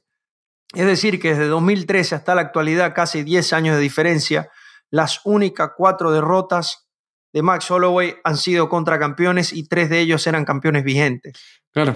Así que bueno, no, la primera contra, contra Volkanovski, el campeón era Holloway, pero eran peleas de campeonato activas. Habla muy, Es que- muy bien del nivel de Holloway. No es cuántas has perdido, sino contra Claro. quién has perdido. ¿Y a quién le has Es lo que- ganado? lo que siem- exacto, lo que siempre decimos. Yo la verdad que creo que Volkanovski le tiene tomada la medida, pero también creo que Holloway es suficientemente bueno para haber cambiado las cosas que ha hecho mal en las peleas anteriores. Sin duda va a ajustar Holloway. Yo siento que para la segunda ajustó y le fue muy bien, quizás la debió ganar, pero ahora creo que, no sé, eh, Álvaro, lo veo con más hambre y ya es más veterano, está más maduro. Creo que, que va a ser muy buenos ajustes allí para, para poder complicar aún más al campeón. Esta sí es de pronóstico reservado, No, no, tanto, en el, tanto en el método como quién va a ganar, obviamente, porque acá pueden pasar muchísimas cosas. De verdad que, que ya me están picando las manos, ya quiero ver esta pelea. Las dos primeras hay que recordar que acabaron a los puntos, pero no fue porque ninguno de los dos no conectase golpes, sino porque fue una absoluta guerra y los dos aguantaron como titanes, pero pudo caer para cualquier lado. Yo no me atrevo a mojarme en absoluto, como tú dices, es que puede pasar cualquier cosa y cualquier cosa no nos extrañaría. Incluyose cualquier cosa un combate nulo, porque los dos anteriores han sido mega ajustados y podrían darse situaciones en las que hubiese un nulo o hubiese cualquier cosa que, que definiese la pelea. Creo que si hay que dar el papel de favorito a alguien, ese es Volkanovski, obviamente, porque viene de ganar las dos anteriores y es el campeón vigente. Pero un 55-45, no, No, me no, atrevería yo a darle mucho más. No, no, no, yo estoy de acuerdo sobre el papel. El favorito debería ser Volkanovski, porque ya lo ha derrotado no una, sino dos veces. Pero 49-48 la veo, o sea, la veo cerradita. No creo que, que vaya a ser un dominio muy amplio en caso de que vaya a las tarjetas. Yo creo que no. Veremos a ver. Tiene mucho hype esta pelea. Que no nos defraude. Con que nos den la mitad de lo que nos dieron en las dos anteriores, ya va a ser pelea de la noche. Y te digo, Álvaro, lo que más me gusta es que hay mucho hype y es por lo deportivo, netamente por lo Sí. deportivo, que se han dicho cosas muy respetuosamente, que tienen una gran rivalidad, pero no ha hecho falta de que, de que intenten vender más de la cuenta o insultarse o faltarse respeto. La pelea es tan buena, ellos son tan buenos, ya lo han demostrado, que el mismo deporte, sus mismas capacidades son las que hacen que la gente la quiera ver y eso me gusta mucho porque en este tiempo Álvaro no se ve, no se ve tanto. Y a mí me sorprende realmente que la UFC haya metido a Adesanya en la misma cartelera. Porque esta pelea merece un pay-per-view. O sea, por esta pelea la gente paga un pay-per-view. Sí, Me extraña ahora que sabemos cómo es Holloway. Quizá no se la querían jugar, que se cayese Holloway a última hora y en la semana que es quedarse compuestos y sin novia, como se dice, ¿no? Pero sí que es cierto que extraña ver a dos de los principales en, en el mismo cartel, porque siempre suele ser un gran campeón o una gran pelea y algo de perfil un poquito más bajo. Pero sabemos que en julio todo puede pasar también. Sí, acá yo, yo lo que creo que pasó es que sabemos Adesanya y Volkanovski son compañeros de equipo, entonces supongo que en el momento de la negociación de ambos quisieron pues compartir la cartelera para hacer la preparación juntos. Resto de la cartelera. Strickland número 4 del medio contra Pereira. Peso, Ah, Eso va a ser un peso gallo. Pedro Muñoz, Shane O'Malley, el 10 contra el 13.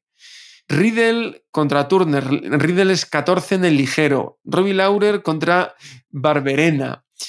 Tenemos también a Donald Cerrone, que fue recolocado después de caerse la pelea hace unas semanas contra Jim Miller. Esto es un peleón y, y- y, Álvaro, disculpa que te interrumpa, ojalá que acá no pase nada, que Donald Cerrone finalmente pueda volver a, a- a competir y bueno, contra Jim Miller, que es otra leyenda, en una preliminar. ¿Qué, qué, qué, qué más Eso- que estaba re- mm, recopilando, porque luego también tenemos a Brad Tavares contra Duplessis, a Jessica H contra Mace Barber, dos ranqueadas, a Uri Hall contra André Muñiz en el peso medio. Es que lo mires por donde lo mires, Andrés, hay combatazos que podrían ser estelares perfectamente muchas noches. Es que no, Álvaro, es una cartelera que no da tiempo de calentar, o sea, ya empieza la transmisión y ya tenemos muy buenos choques, desde el principio hasta el fin, no es como generalmente uno llega a las dos primeras, va entrando en calor, no. Sí que puedes perderte la primera Acá pelea. a Jessica y a Uriah Hall en las early prelims, ya con eso te lo dice todo, abren las preliminares, el segundo bloque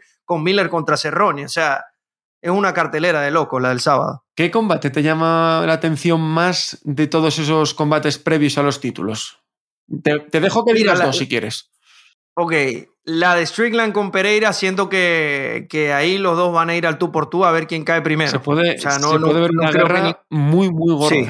No creo que ninguno de los dos se vaya a contener y bueno, por, por muchas razones, la de Jim Miller con Donald Cerrone, ya están en una fase donde no están buscando un cinturón, buscan dar espectáculo, buscan divertirse, además son dos leyendas, eh, dos grandes atletas y cada vez que tengamos la oportunidad de ver a tipos como Miller o Cerrone, hay que, hay que aprovecharlos, no sabemos cuándo sería la última vez que podamos verlos. Así es. Y eh, de un cartelón a otro, porque el pasado viernes hubo Bellator 282 y hubo sorpresa. Musashi cayó ante Johnny Eblen, lo comentábamos aquí Andrés, la promesa es realidad y se cargó uno de los mejores. Ojito con Eblen, que no es un farol. No, para nada. Más bien le, le- le tapó la boca al mundo completo. Le ganó Porque- todos los asaltos. Fue tremenda la superioridad que tuvo.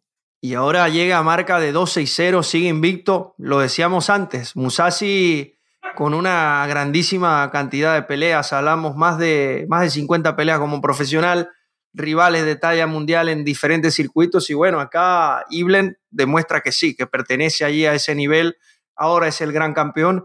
Y bien por Bellator, Álvaro, Sí. de que sigue sacando a sus propias estrellas, a sus propios campeones, salirse un poco de esa sombra de la UFC, porque hemos visto que muchos peleadores que quizás en la UFC en ese momento no estaban en el tope, van a Bellator, se hacen campeones, pero bueno, también ellos están demostrando que están muy pendientes de los demás circuitos y son capaces de forjar sus propias estrellas. Es que creo que eso sería un error de Bellator, seguir dejando que manden los que salen rebotados de UFC, porque no dejar de ser la segunda marca de UFC, el que compra en los que no quiere UFC. Y de esta manera estás generando mucho hype, porque ahora ves Evelyn campeón, cuando salga tu siguiente prospect, la gente lo va a querer ver. Y, eso es algo impagable y que creo que es algo muy acertado que está haciendo Velator. Crear las propias estrellas y si luego se van, que se vayan. Pero por lo menos tú las has generado. Es que, es que pasa mucho, Álvaro, que las, las estrellas de la UFC, o ni siquiera los voy a poner como estrellas, pero atletas que, digamos, están rankeados, pero no en el tope, van a Bellator, salen campeón. Caso Phil Davis, Ryan Bader, que fue campeón de dos divisiones. Yo a Bader no lo veía campeón de semicompleto en la UFC, mucho menos en peso completo, por ejemplo. Tenemos ahora a Sergio Pettis. Bueno, Chris Cyborg es un caso aparte, pero Liz Al igual que lo fue también Musashi, el propio Musashi. Exactamente, por eso hago la, la, acotación. Era un top de la división, vale, pero hay dos de esos. El resto eh, sí que es de segunda fila.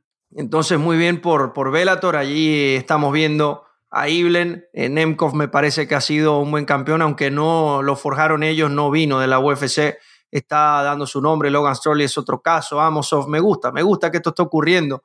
Eh, que no veamos siempre las mismas claras o, o, con mucho respeto decirlo, recicladas de la UFC, si se quiere. Creo que es un acierto, como, como decimos, y creo que por ahí lo están haciendo bien. En los combates previos, Dani Sabatelo ganó por decisión unánime a Leandro Higo y Magomed Magomedov por desgracia para nosotros, porque siempre vamos con los latinos, sometió en el cuarto asalto a Enrique el Fuerte Barzola, el peruano. Y Andrés, tanto Sabatelo como Magomedov se meten en la, en la próxima ronda del Grand Prix del preso gallo en las semifinales y destacar victoria de Kat Zingano en, los, en las preliminares y derrota de Alejandra Lara a la que teníamos la semana pasada aquí, que perdió por decisión unánime. En líneas generales, buen cartel y cómo me gustan los, las semifinales que se han quedado del Grand Prix del peso gallo, Andrés. ¿Cuáles tenemos hasta ahora, Álvaro? Te las digo ahora mismo porque no quiero equivocarme de con quién le toca a cada uno, porque sé los cuatro que están tenemos a, a contra Sabatelo y Magomedov contra Pachi Mix en la semifinal. ahí está. Uy, sobre todo la segunda me llama muchísimo la atención. Magomedov contra Pachi Mix, creo que. Un Pachi Mix que viene de ganar a Origuchi, no lo olvidemos. O sea, es que viene em, muy alto. Sí, yo. Y de verdad que me, me, me apasionan mucho los dos, los dos cuadros. Es que estoy pensando en la final pase el que pase, va a ser una final increíble. Yo creo que va a ser Stotts contra Magomedov. Yo creo que Magomedov va, va a sorprender a Pachi Mix y, se va a meter en la final. Es que lo que demostró, a ver, Barzol es un tipo durísimo, no por nada le dicen el fuerte. Y vimos lo que hizo Magomedov en ese, en ese y que Venía rodado. Hay que recordar que peleó hace bien poco, que lo tuvimos en el podcast hace bien poco. Correcto. Y aún así Magomedov le, le, le dio igual. Le pasó por encima como, como un bulldozer. Eh, cerramos Velator, cerramos las MMA, pero no cerramos el programa, porque tenemos protagonista y luego noticia. El protagonista. Nos vamos hasta Ponferrada, porque allí nos espera un hombre que ha sido campeón de Europa de kickboxing, que hace unos días hizo un mundial de kickboxing saliendo del retiro y ahora sí, con 40 años, ha decidido que es el momento de colgar los guantes. Hablo de Tito Macías. Hola Tito, ¿qué tal? Hola, muy buenas Álvaro, ¿qué tal? ¿Oficialmente retirado ya Tito Macías o todavía puede haber alguna opción? No, no, no, ya está, esta es la definitiva. Esta lo teníamos claro ya desde antes de ir a, a, dar el último arreón y ahora más claro aún todavía. Bueno, has hecho como, como los Mayweather y los McGregor, ¿no? Una retirada de entrar y salir. ¿Qué te llevó a, regresar? Porque tú te retiraste cuando hiciste los, los otros mundiales y luego después de la pandemia decidiste volver, aunque en principio era volver un poco más por jugar, no, no regresar al, al primer nivel en principio.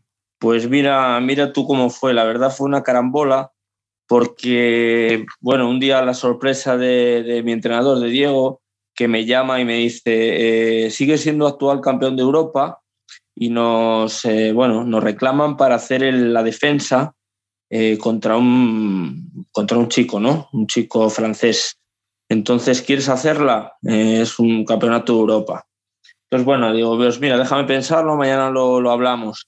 Y justo cuando le iba a dar respuesta, me, me dice, mira, no te lo vas a creer pero han, bueno, han sancionado a los deportistas rusos y era el aspirante a hacer el, el, mundial y te han solicitado. Estaba rankeado en las listas de Waco y te han solicitado, nos han llamado a ver si quieres ir a hacer el mundial. Entonces, ¿qué hacemos? Y ahí sí es donde le dije, pues déjame otro día más y lo, y lo vemos y, y lo pensamos y ya decidimos. Y así fue. ¿Qué, te llevó a decir que sí? Porque al final es un título mundial, tú estabas más o menos, porque tú y yo nos habíamos visto en persona cuando estabas en preparación, estabas más o menos en, peso, no tanto, pero sí que estabas en forma. Pero ¿qué te lleva a decir, venga, vamos a, por este último baile?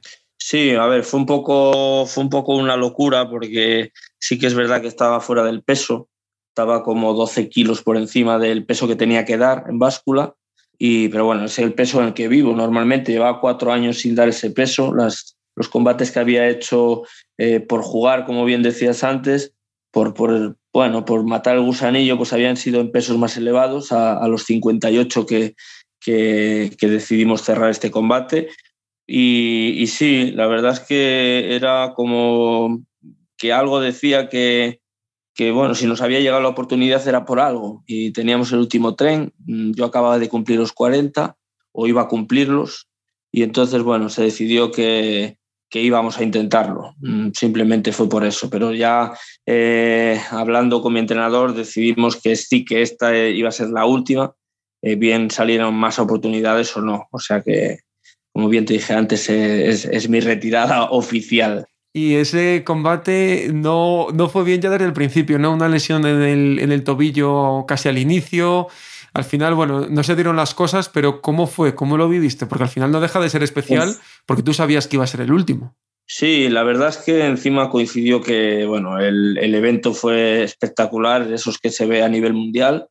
Eh, bueno, coincidió también que detrás de mí peleaba en la que fue novia de, de Josh Clooney, el actor de Hollywood. Entonces había como una, bueno, había como un circo mediático alrededor de, la velada. Entonces era un eventazo, tuve la suerte de poder eh, disfrutarlo.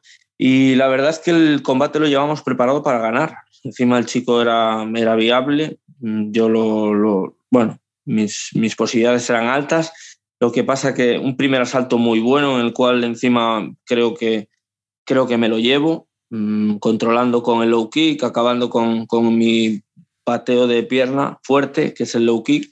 Pero bueno, me pudo la ansia, vi que él entraba en el golpe y en el último golpe del primer asalto, un low kick aislado, que me lo podría haber evitado, pues se impactó en su rodilla y ahí me, me rompo el empeine. Y entonces, bueno, pues así, así fue. Eh, llegué a la esquina y el, el, el, Catman que nos ponían ya me dijo que tenía el pie roto y aún así le dije, bueno, mira, puedo pisar, voy a seguir peleando. Y aguanté otros dos asaltos hasta que en el cuarto fuera imposible ya pisar. Uh.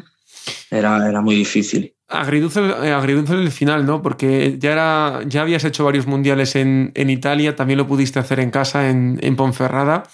Da un poco de pena, ¿no? Que, que no llegas a ese broche final, pero leche, pensándolo en frío, has tenido muchas oportunidades de títulos mundiales, has estado ahí. Al final también es el camino, ¿no? Y también es poder llegar a, jugar la Champions. Al final, cuando estás en esa liga, puedes ganar o puedes perder, pero ojo, llegar ahí no es nada sencillo. Claro, claro. A ver, lo tenemos a, comparando con el fútbol, tenemos al Liverpool ahí que ha perdido dos, dos Champions con el mejor.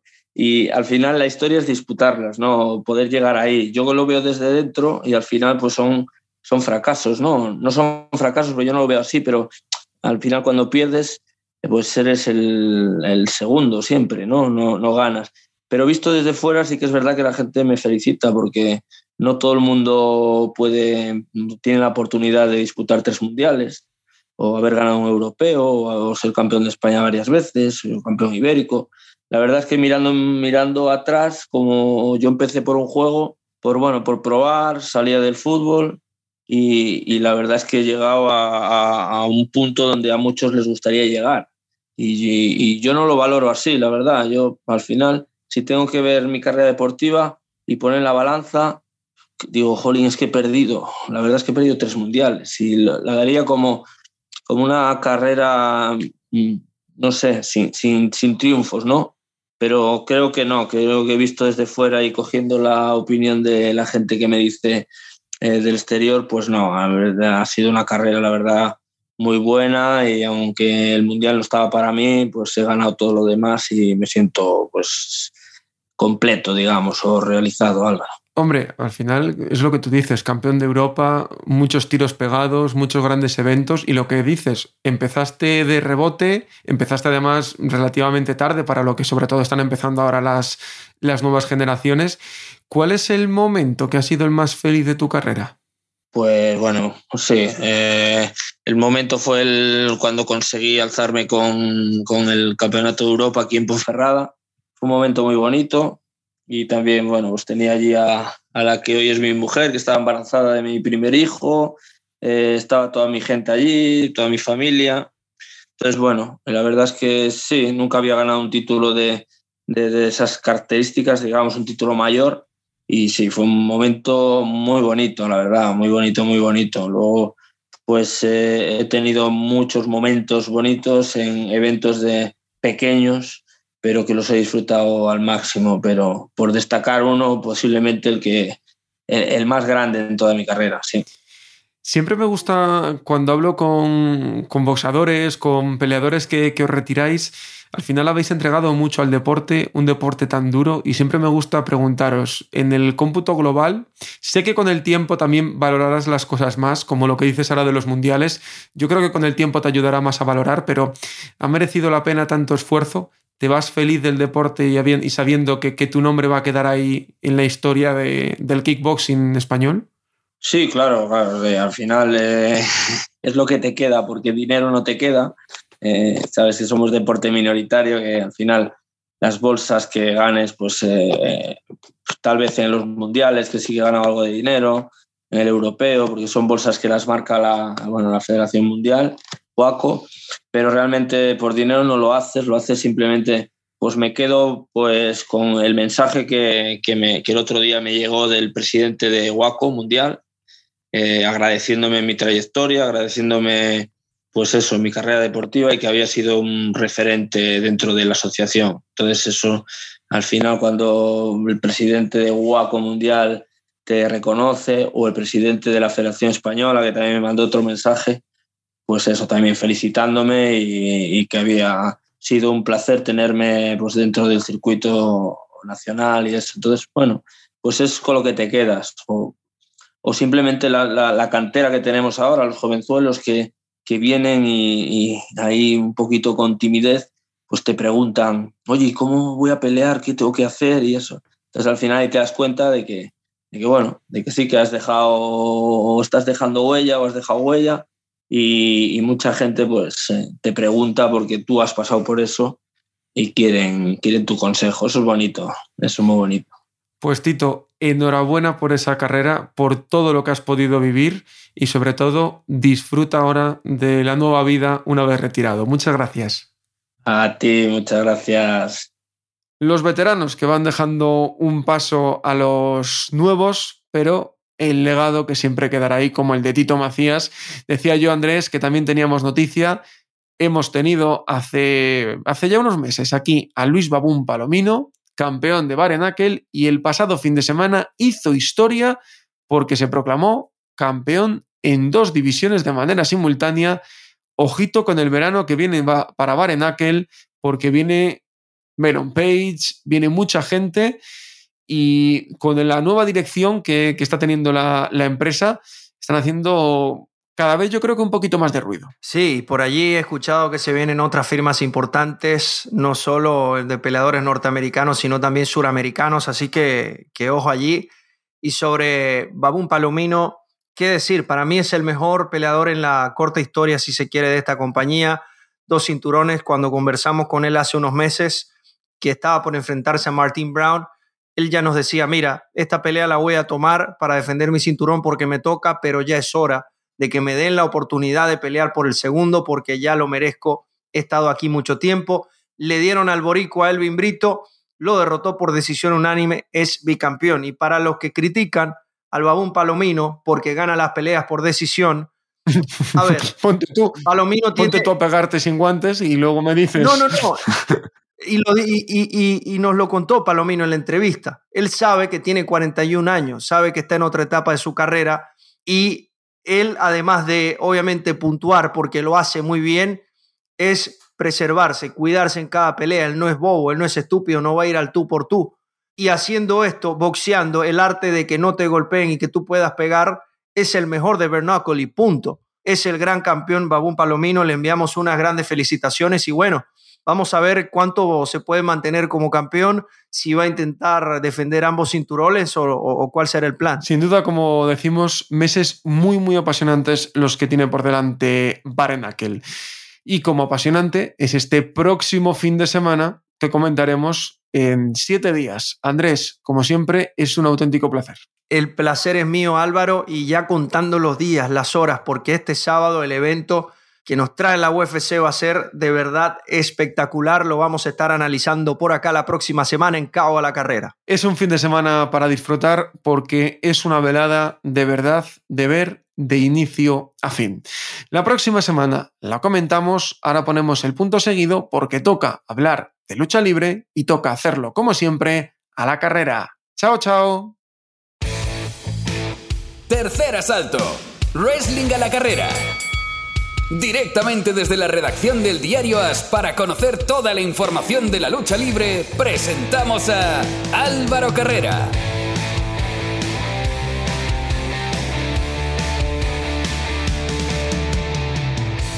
Abrimos el último asalto de cabo a la carrera, tiempo para la lucha libre, tiempo para el wrestling y como siempre, tiempo para conectar con la mejor web en castellano sobre lucha libre. Hablo de Planeta Wrestling y hablo de Carlos Gascó. Muy buenas. Hola, ¿qué tal? ¿Cómo estamos, Álvaro? Un placer, como siempre, estar aquí contigo. Y también, en el día de hoy, hablo de Miguel Pérez. Hola, Miguel, ¿qué tal? Muy buenas, muy bien, muy bien. Ya con ganas de que, de que hablemos de la Elite.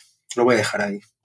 pues anda que no te queda, que todavía nos quedan unos cuantos temas por, por delante, pero bueno, nos alegra que, que Miguel esté, esté hoy también con nosotros, que la semana pasada de nuevo volvió a tener esas crisis que tiene de, identidad, de dónde está Golver y no, no lo tuvimos con nosotros.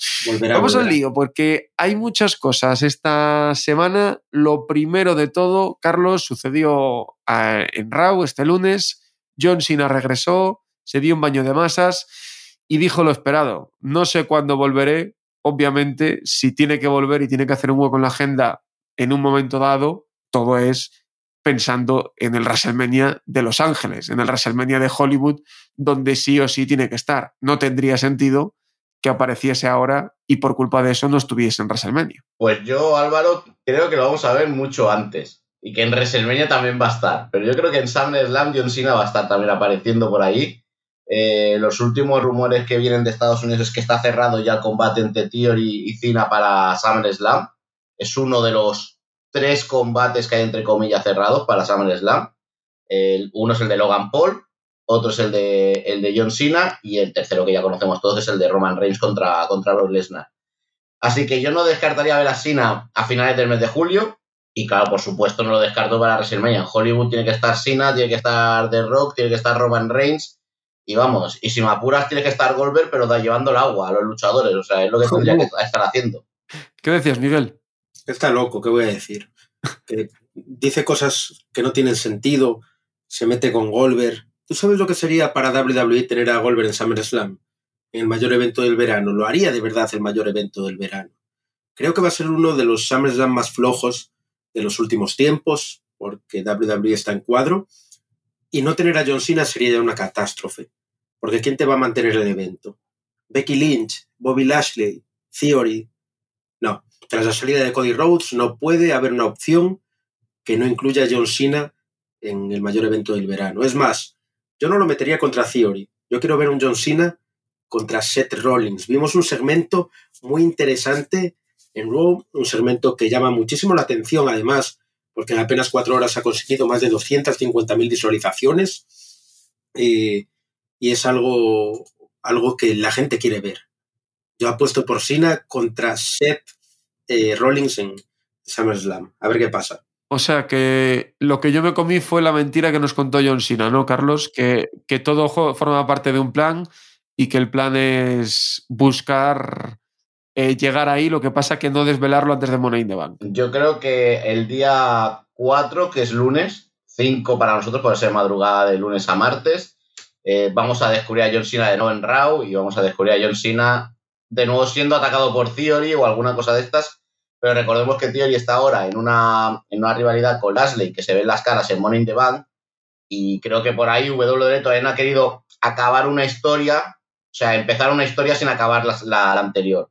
Y por eso yo creo que han han esperado, han hecho lo de Laredo, han hecho el, bueno, John Cena vuelve 20 años, pero a partir de aquí vamos a tener a, a John Cena como el verano pasado, que también fue el verano de John Cena, que estuvo no sé en cuántos shows, estuvo también en SummerSlam y cuando acabó SummerSlam pues desapareció John Cena. Yo creo que este año va a ser quizás no tan intenso, pero sí que vamos a tener a John Cena en SummerSlam. Aprovechó la temporada baja de Hollywood y bueno, parece Exacto. que sí.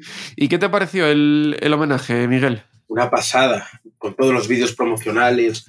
Me hizo gracia que llevaron a Jericho, a Daniel Bryan y a, y a Big Show a hacer una, pues, un pequeño homenaje siendo estrellas de All Elite.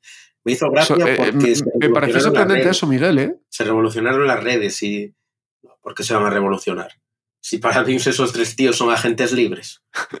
Pero fue sorprendente, por lo menos es sorprendente, ¿no? Que, No, que por- alguien de Ole- firmado con All Elite estén ahí.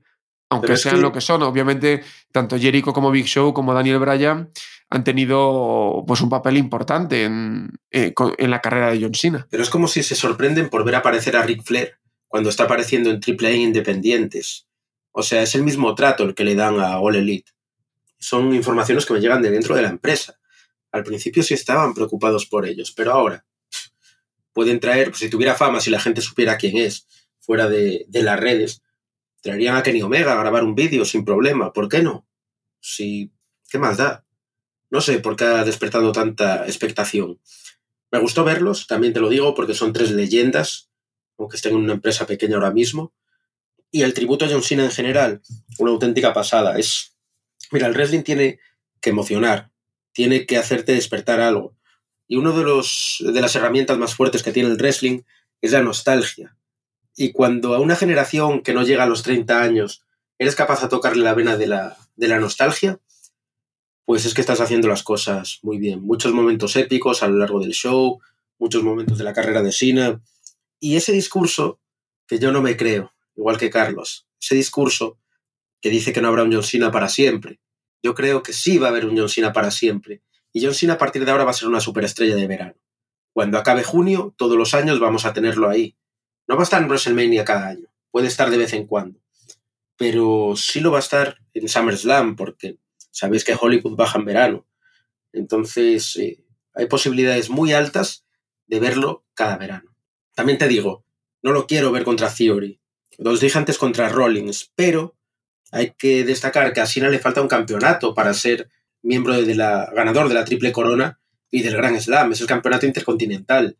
Estoy seguro que WWE va a hacer algo en algún momento para que Cena gane este campeonato. Tampoco es muy difícil. No, tampoco es muy difícil. Así que veremos lo que pasa, porque se me ocurren un montón de historias para un montón de años.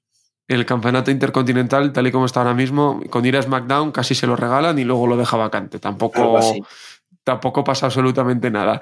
Eh, en la línea de, de lo que decía Miguel, eh, una reflexión. Sí que es cierto que es muy importante lo que has dicho, generar nostalgia en una generación tan joven. Yo cuando vi las fotos y estuve viendo el resumen de, de Raw dije, ¿cuándo van a poner a la venta la camiseta que lleva John Cena? Era chulísima y, eso ya te genera una nostalgia de decir, guau, es que la camiseta del 20 aniversario. Y sí que, sí que tienes mucha, mucha razón por ahí, Miguel. Cambiamos de tercio a otra leyenda que lo relacionamos con que WWE está en cuadro. Carlos, Randy Orton, finalmente la lesión es más grave y tendrá que pasar por el quirófano. Bueno, ya el, el tema, y lo comentamos aquí, es que Brock Lesnar vuelve a, a SummerSlam deprisa y corriendo. O sea, Brock Lesnar es la solución de emergencia que tiene WWE para sustituir a Randy Orton. El SummerSlam era Randy Orton contra Roman Reigns, de ahí la separación de Recabró, de ahí que perdiese los títulos, de ahí que Riddle tuviese los combates contra Roman Reigns. Y ha pasado que Randy Orton, lo que parecía que no iba a ser nada más que un tiempo de descanso para curarse la lesión de espalda, pues eh, ha sido una lesión más grave de lo que se temía. Va a tener que pasar por quirófano y se va a perder casi todo 2022 si no se pierde todo el 2022.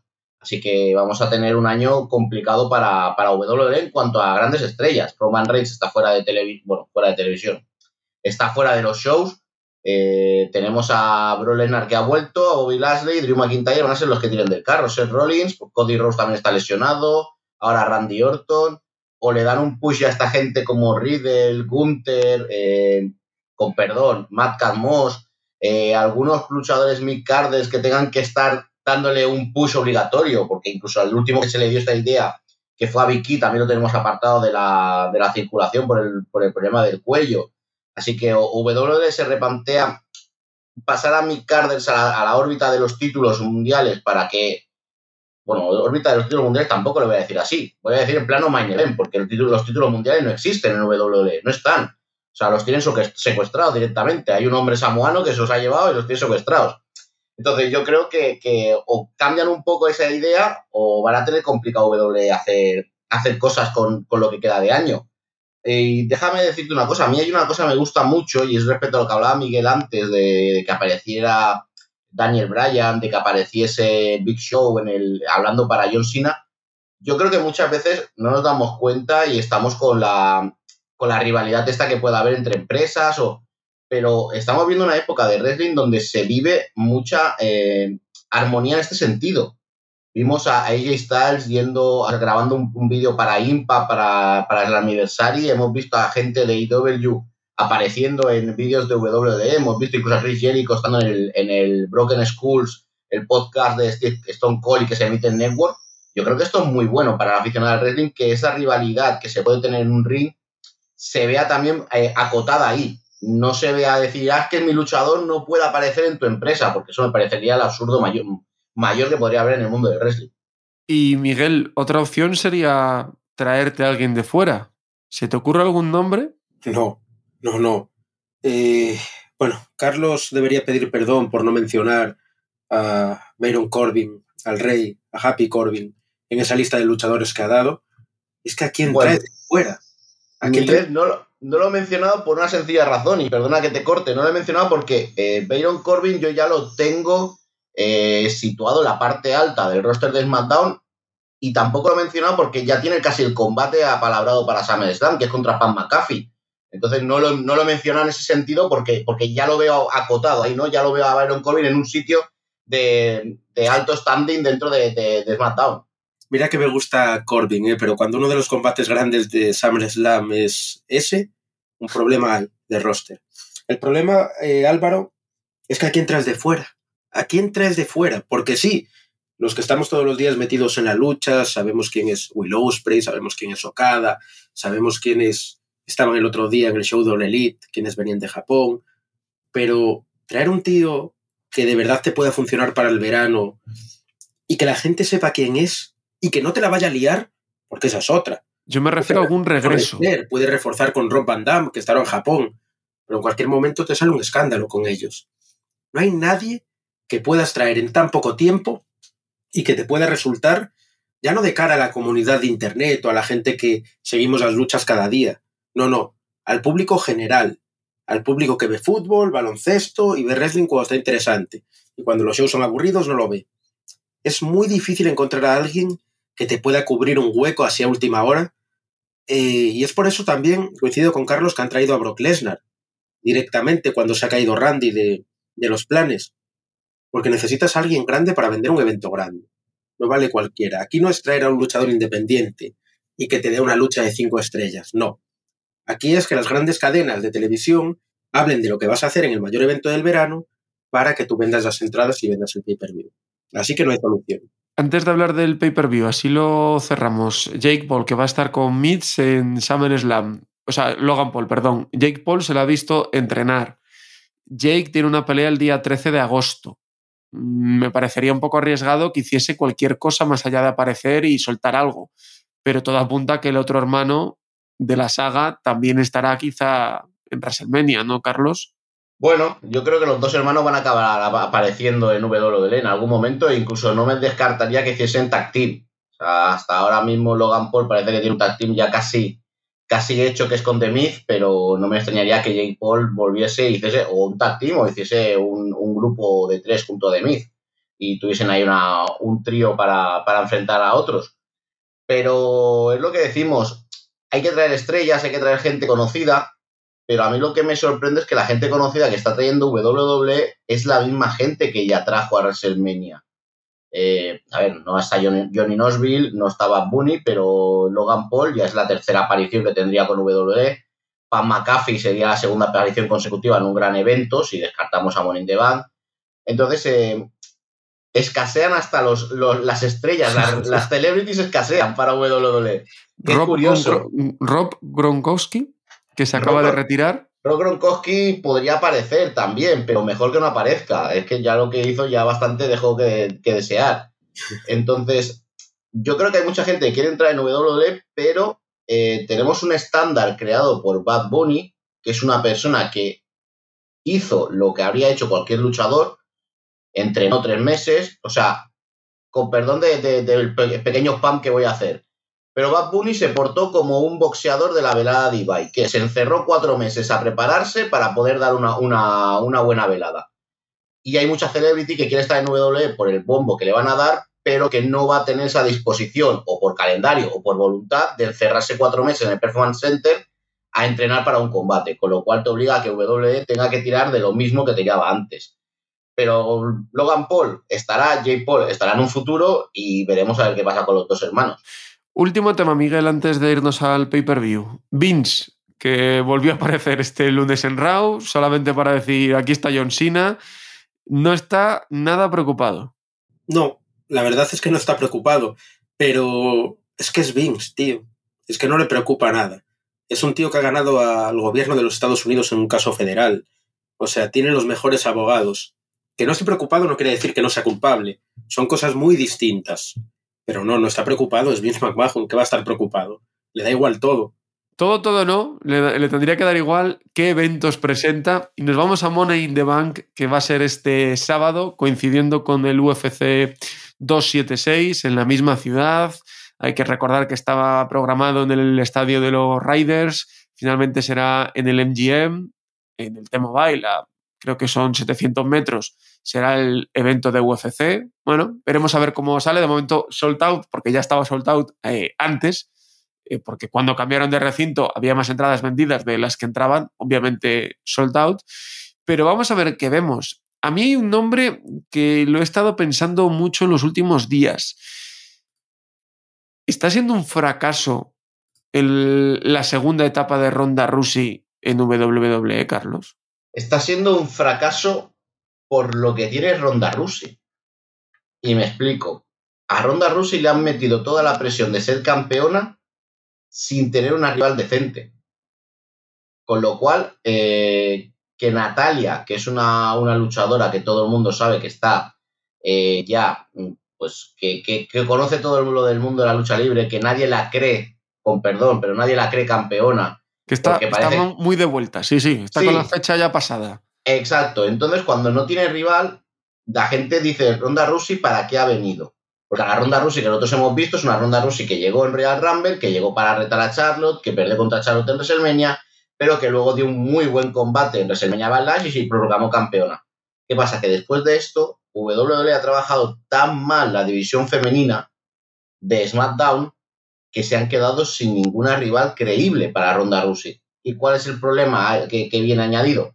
Pues que Ronda Rousey parece que pase con más pena que gloria dentro de WWE. Pero es que es así, es que si tú, por ejemplo, eh, le pones al señor Brock Lesnar, le pones enfrente a Matt Moss, la gente va a decir, pues qué mal está Brock Lesnar. No, señores, es que le han puesto un rival que no, puede sacar, no le puede sacar todo el provecho de, de a, a Brock Lesnar. Pues con Ronda Rousey pasa lo mismo con Natalia.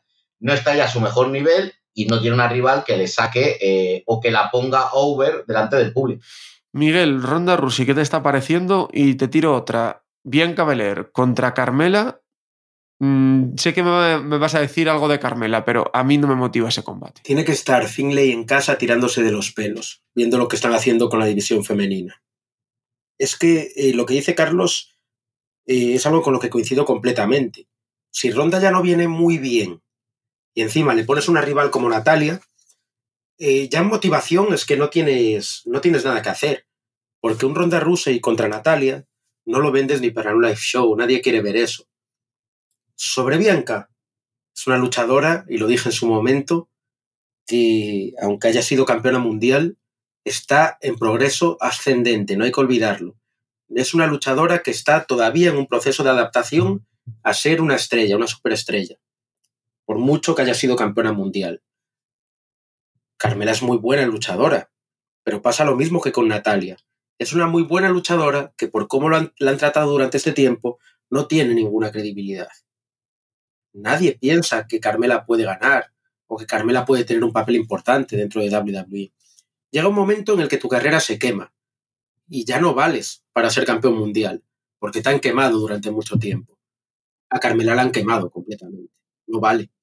La división femenina está en uno de los momentos más bajos de la historia, de la historia moderna, lógicamente.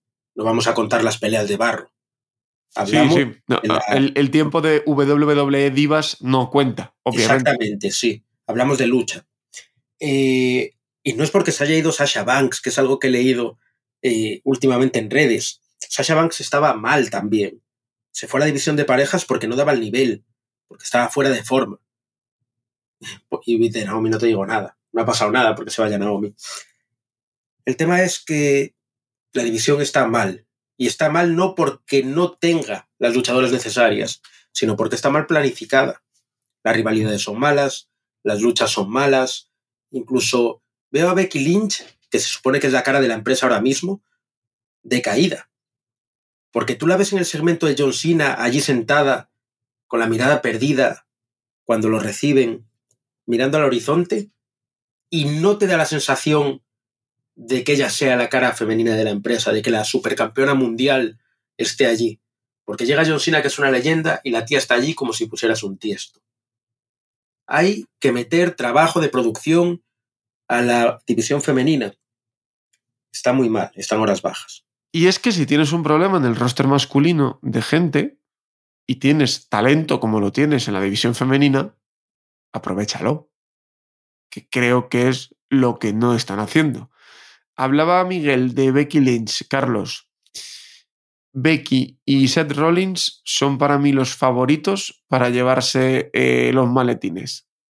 Lo de Becky me pega porque además viene con una racha horrible, gana a última hora, se mete a última hora. Y Seth Rollins creo que podría ser el, que diese algo más. Aunque claro, hay que ver cómo encajas a Drew McIntyre en Gales. Yo eh, firmo, y ahora a lo mejor la gente se me va a tirar encima, pero yo firmo que Becky gane el maletín y lo canjee en SummerSlam contra Bianca Belair en 28 segundos en un squash y vuelva a ganar el título. ¿Por qué? Porque creo que sería eh, rizar el rizo y Vince McMahon volver loco a todos los fans. El volver, entre comillas, todo lo que hubo con Bianca Belair de no, la has hecho campeona y la has humillado porque Becky Lynch te ha ganado después de volver en 28 segundos. Yo creo que Vince McMahon, dentro de lo retorcido que es y lo que le gusta jugar y, entre comillas, molestar, cabrear a los fans, repetir esa escena al año siguiente con Bianca Belair ganando el título, reteniendo el título contra cualquier luchadora y apareciendo Becky Lynch y en 28 segundos o en menos tiempo canjear el maletín y ganar el título, creo que sería algo de, genio, de maestro, o sea, completamente de quedarte con todo tu, con todo el mundo del wrestling y quizás no con tu fanaticada, pero sí con todo el mundo del wrestling mundial y con todos los haters que tiene que critican todo lo que hace WWE. Yo creo que sería algo de, de genio, de completamente un genio. Y por lo de por lo del masculino, Joseph Rollins lo puedo ver como retador de Roman Reigns después de Clash of the Castle. Yo creo que al final uno de los dos títulos van a tener que cambiar de manos. O sea, Roman Reigns no puede estar eh, secuestrando los títulos, como he dicho antes, no puede estar en su casa con los dos títulos o con Paul Heyman sacándole el polvo a los títulos en su casa, mientras el público de WWE no, ve un campeonato. Eh, yo creo que al final habrá alguna cosa para que se tenga algún campeonato. Yo creo que Seth Rollins irá por ese, por ese campeonato de Roman Reigns, pero después. O lo haces después o haces una triple amenaza en SummerSlam, como dije la otra vez. Yo creo que no tienes otra opción de que Seth Rollins gane el Morning the Bank y a lo mejor lo canje en SummerSlam porque fastidias eh, el combate de Clash of the Caster. Entonces lo único que puedes hacer es una triple amenaza con un Rollins eh, perdiendo, pero que no sea el que pierda directamente, sino que sea Lesnar el que reciba la cuenta y que ahí pierda la opción de maletín, pero sí que queda fuerte de cara a poder ser retador de Roman Reigns una vez pase lo de Clash of the Castle contra Drew McIntyre. Lo ha dicho Carlos aquí en alguna ocasión, Miguel. ¿Y si al abrir el maletín hay un cinturón? Calla, calla. No lo digas ni en broma eso, ¿eh? ¿El del peso pesado? No, no, no, no. Habría que desactivar el universal. No tiene ningún tipo de sentido. Como empiecen a traer cinturones aleatorios, como All Elite y como el Consejo Mundial de Lucha Libre, es el principio del fin. Porque si todas tus luchas son por campeonatos, ¿qué valor tiene un campeonato entonces? Vale. Buena reflexión, pero al campeón habrá que verlo. ¿Por qué? Hombre, Si lo que estás haciendo es generar un revuelo en la gente que se está volviendo loca en redes, entra a tus canales a insultarte, sube tus números, ¿para qué vas a traerlo? Ya lo hicieron con Lesnar, lo hicieron con Goldberg, se largaban con los campeonatos, para que la gente se volviera loca y entrara. A insultar, sí, pero entraban. Al final se trata de generar visitas y en una empresa en la que tienes luchadores buenos y luchadores malos, tienes la oportunidad de vender lo bueno y lo malo como interacción a tus inversores. No es como una empresa que vende, no sé, ratones de ordenador, que necesita valoraciones positivas solamente para conseguir una inversión. No, no, aquí como tú tienes luchadores buenos y luchadores malos, quieres que te insulten y que te aplaudan, liando esto, van a entrar a insultarte, pero van a entrar, van a subir tus números. Y aunque todos sean quejas, se va a vender de cara al equipo inversor como quejas por lo buenos que son los personajes. Esto está estudiado, esto no es eh, que le hayan querido dar, dar a Roman unas vacaciones porque se le ve cansado. Esto lleva tiempo planificado. veremos a ver qué pasa. A mí no me gusta que no haya un campeón en toda la semana, pero lo que dices también tienes razón. En los otros dos combates, eh, simplemente destacar, Carlos, si quieres destacar algo, Lasley contra Theory, creo que Theory va a ganar, que no tiene mucha más historia, y Usos contra Street Profits, creo que de Usos van a ganar, tampoco tiene mucha historia. Fuera de los combates por el maletín, los combates que hay confirmados es que no tienen prácticamente historia. Eh, no, la verdad es que lo único que te queda así de, ilusionante es, son los in the Bank. Yo, Lasley, lo veo que le están haciendo un flaco favor. Yo creo que con Lasley no saben dónde llevarlo. Lo ponen a esa rivalidad con Omos, que primero la empieza ganando en WrestleMania, luego pierde a WrestleMania Backlash, luego en un handicap match lo gana y se acaba la rivalidad. Ahora la- lo ponen con Theory, que se supone que Theory tiene que ser el luchador y franquicia de tu empresa para el futuro. Tiene un título. ¿Le vas a hacer perder el título a Theory y se lo vas a dar a Lashley para que Theory vaya sin título contra John Cena? Precisamente el primer título, que es el título de Estados Unidos que John Cena tuvo cuando estuvo en, esta, en WWE. Lo veo ilógico. Entonces yo creo que Lashley está en una posición, mm, vamos, por- para mí complicada, complicada, ¿sabes? No es cómoda la posición de Lashley, porque si ahora lo quitas de Theory, ¿dónde lo metes a Lashley? ¿Contra quién lo metes a Lashley? Es que no te queda, no te queda nadie en Raw para meter a Lashley contra alguien. ¿Qué vamos a meter? ¿Contra Homos?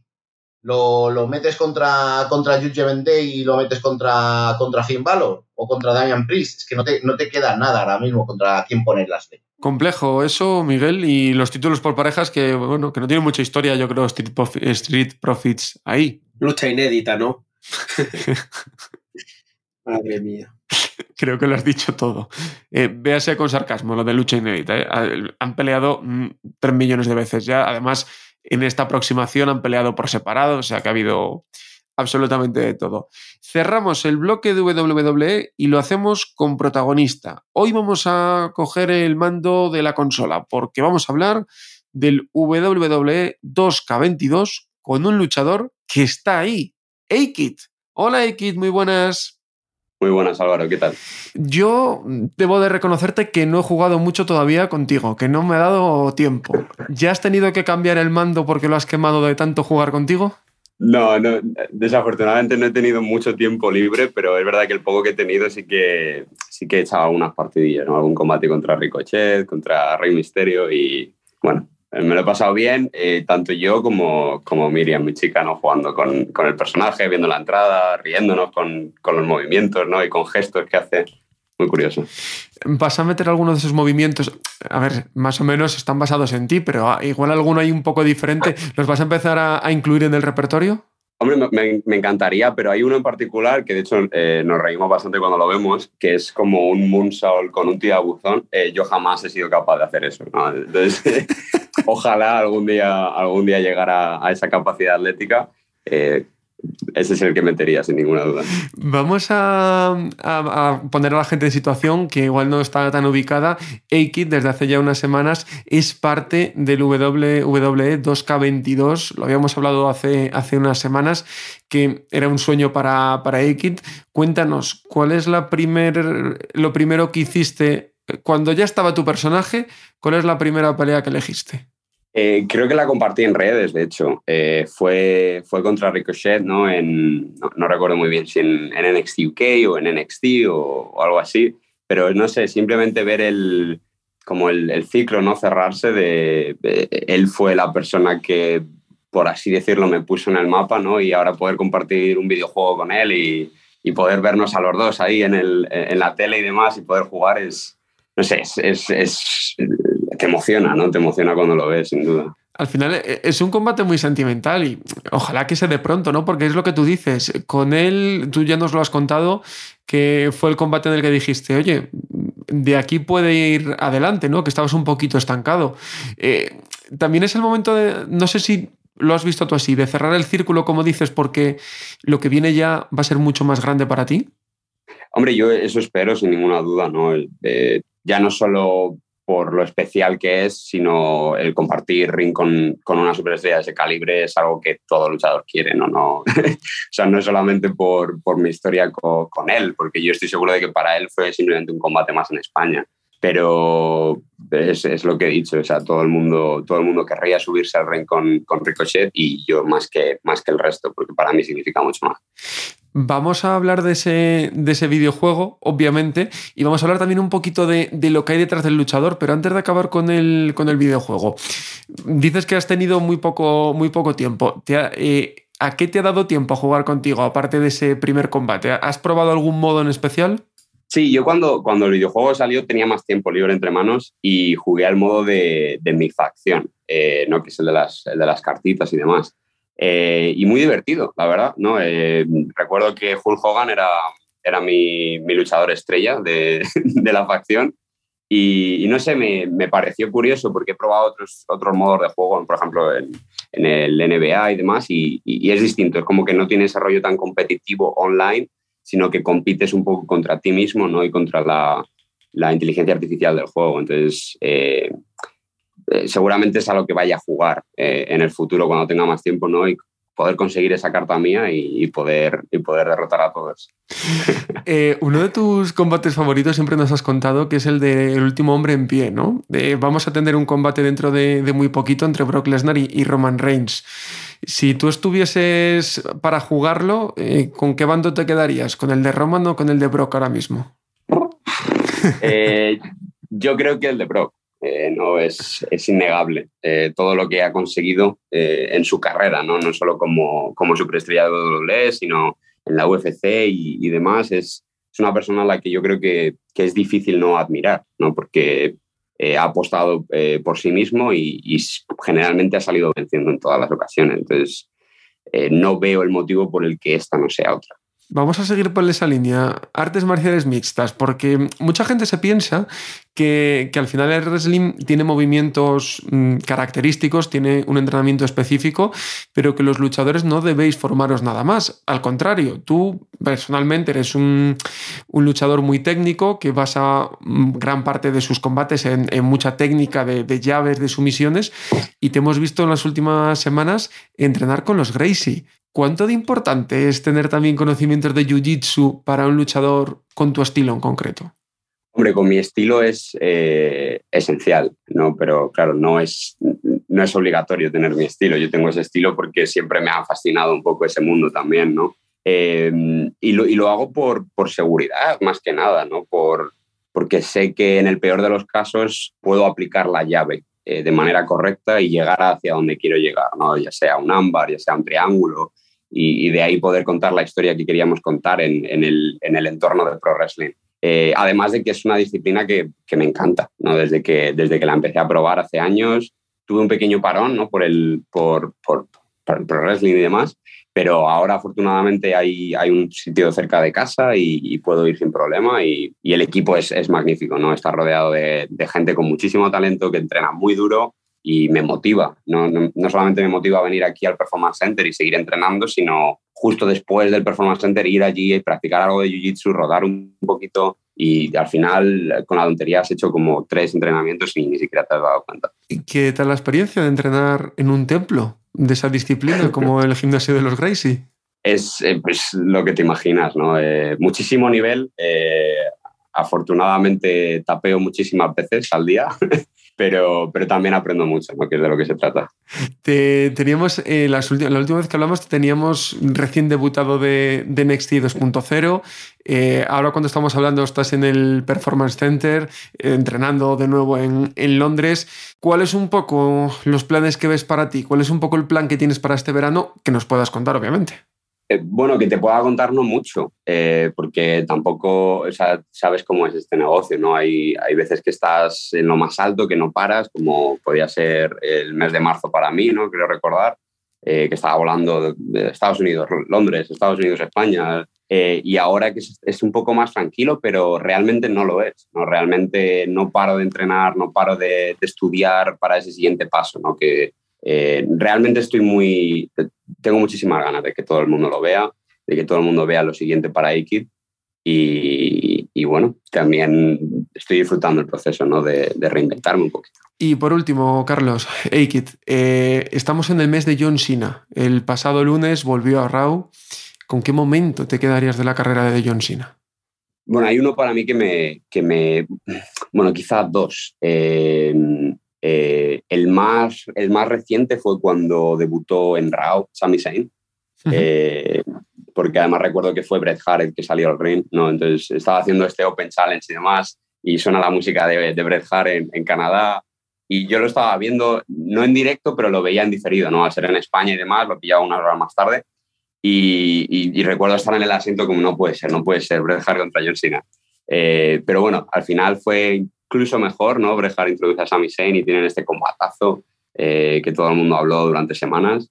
Y el segundo momento para mí es eh, su momento en in the Bank contra, contra CM Punk, ¿no? Creo que fue un combate que, que cambió el, el panorama de, de, lo que es ser eh, superestrella de WWE, de lo que es subirse a un ring y de lo que es contar una historia, ¿no? Porque tenía muchos matices de realidad, tanto dentro como fuera. Y, y, no sé, es un combate que he visto muchísimas veces y que seguramente veré muchas más. Pues Aikid, como siempre es un placer tenerte en el podcast, tenerte por aquí. Obviamente un placer inmenso contar que estás en WWE 2K22 y ojalá que después del paroncillo que vamos a tener nosotros en, en verano, que se suele tener un poco, hablemos porque vuelves a estar en el candelero en cuanto a títulos y en cuanto a grandes oportunidades. Muchas gracias. Muchas gracias, Álvaro.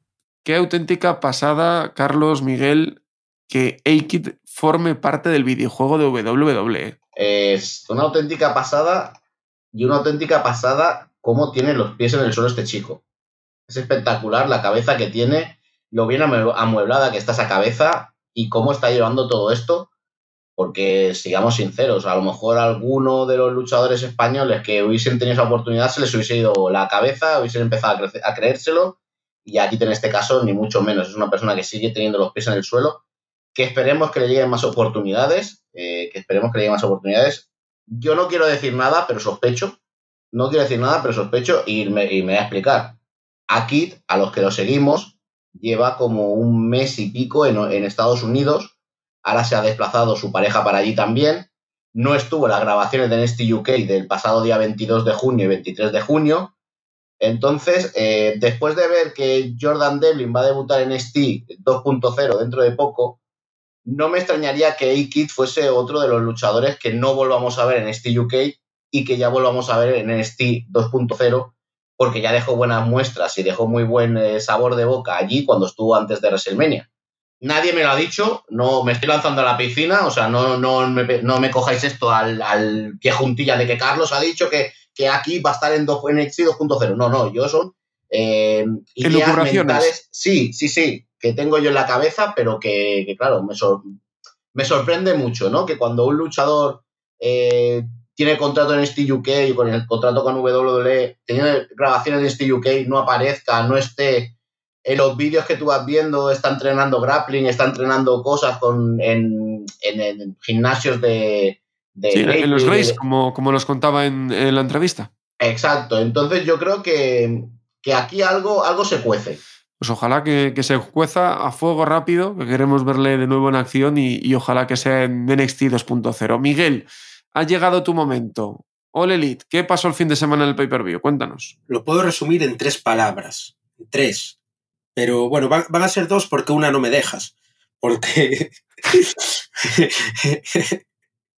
estoy, estoy vetado para hablar, no puedo ser tan duro.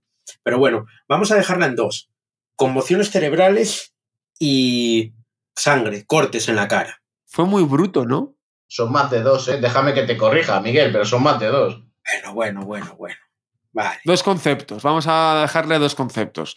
Eh, fue muy, muy bruto todo lo que hemos visto en imágenes. Yo que no he visto todavía el show, la sensación es que fue muy bruto. se les fue de las manos. Se les fue de las manos porque, mira, ver a, Moxley sangrando a tope, una sangre muy poco orgánica, que es de corte, es de navajazo, mm, da una idea de lo que es All Elite. No necesitaba sangre en ese combate, no fue mala lucha, no fue para nada mala lucha.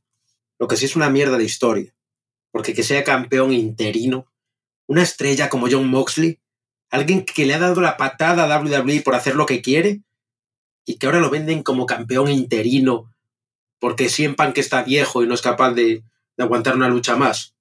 No, Moxley es el campeón mundial de All Elite, ni interino ni nada. Solo hubo una cosa que me gustó de todo el evento. Aparte de, bueno, es que lo de César no me gustó porque eh, había un proyecto grande con él, incluso que incluía traerlo a España, ya lo puedo contar, y ahora no se va a dar porque está en All Elite, pero sí, estuvo muy bien traerlo.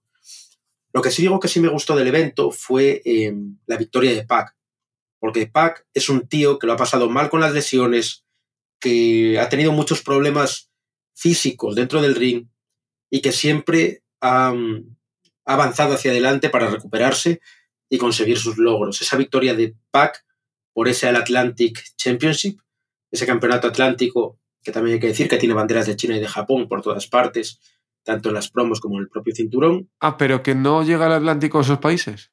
Mm, Es que son, Es difícil de explicar algunas cosas.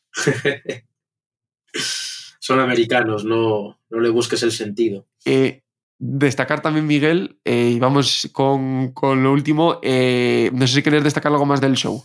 Me van a caer hostias por esto, pero FTR es la pareja más sobrevalorada de todos los tiempos.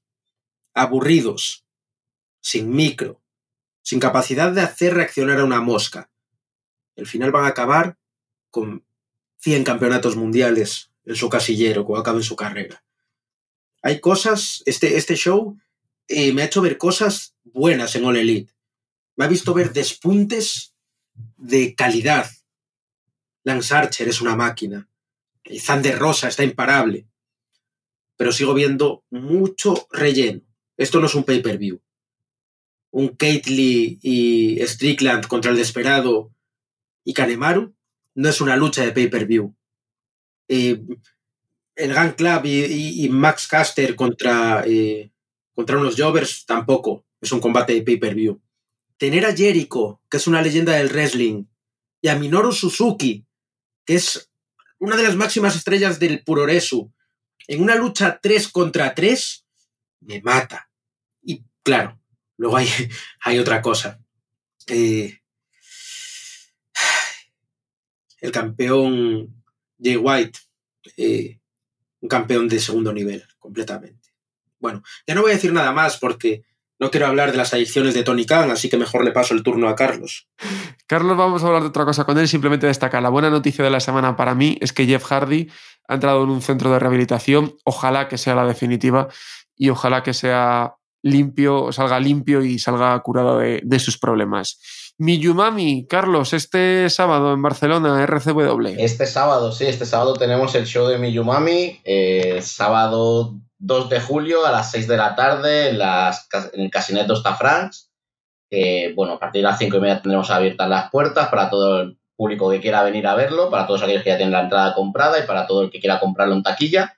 Va a ser un show con mucha ilusión, porque es el primer show de RCW puro y duro que, que hacemos después de la pandemia. Hay que, bueno, nosotros hemos tenido shows con Japan Weekend, pero no son shows donde, donde esté todo, toda la carne en el asador en el sentido de que no tengamos limitaciones y vamos a intentar hacer el mejor show posible para que todo el mundo vuelva a reconocer a RCW y vuelva a tenerse esa ilusión que se tenía antes cuando venía un show de RCW que hemos traído a gente, pues, desde Tony Storm a Nicky Cross, a, a Malachi Black, a Paul London, a, eh, hemos tenido a, Alba Fryer ahora en, en, en Stick, Kaylee Ray, o sea, hemos tenido a gente de a Io Shirai, a Katie Sane, hemos tenido a gente de mucho nivel en los shows de RCW y ahora traemos, pues mira, eh, para que te hagas una idea, eh, la, la, top del show es Miyu Yamashita, de ahí viene el nombre del, del show.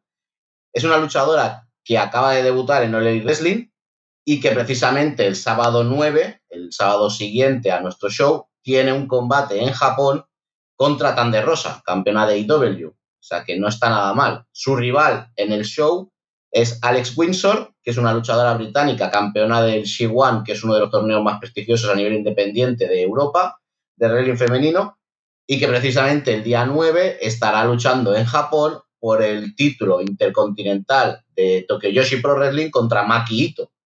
Entonces no estamos juntando dos de, quizás la mejor luchadora independiente europea que hay ahora mismo contra una de las mejores luchadoras japonesas que puedes ver en el, en el mundo del wrestling que está en Japón todavía, que no ha, no ha emigrado a, Europa, a Estados Unidos.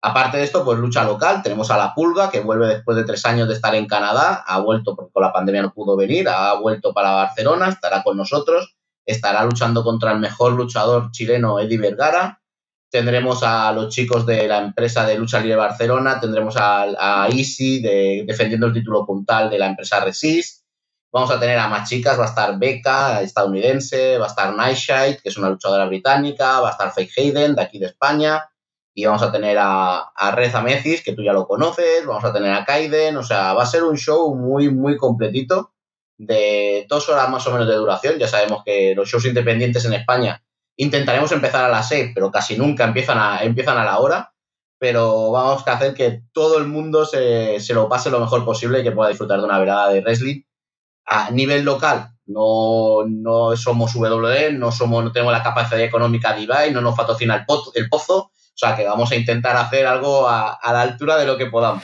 Pero seguro que es un gran espectáculo y todo el que esté cerca de Barcelona tiene que acercarse. Carlos, que vaya muy bien, hablamos la semana que viene de ello. Muchísimas gracias Álvaro, hablamos la semana que viene y solo una cosita decirte que he estado mirando por aquí, la camiseta de John Cena ya está a la venta. Bien, pues a ello voy en cuanto acabemos de grabar. Miguel Pérez, un placer como siempre. Pídeme una que ya, ya te la pago.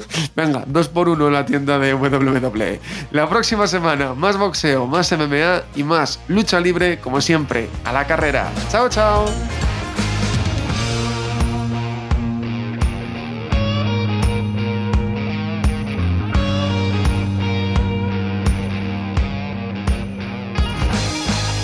Gracias por escuchar Cao a la Carrera, un podcast original de As Audio con la dirección de Álvaro Carrera, la producción de Javier Machicado y la realización de Vicente Zamora.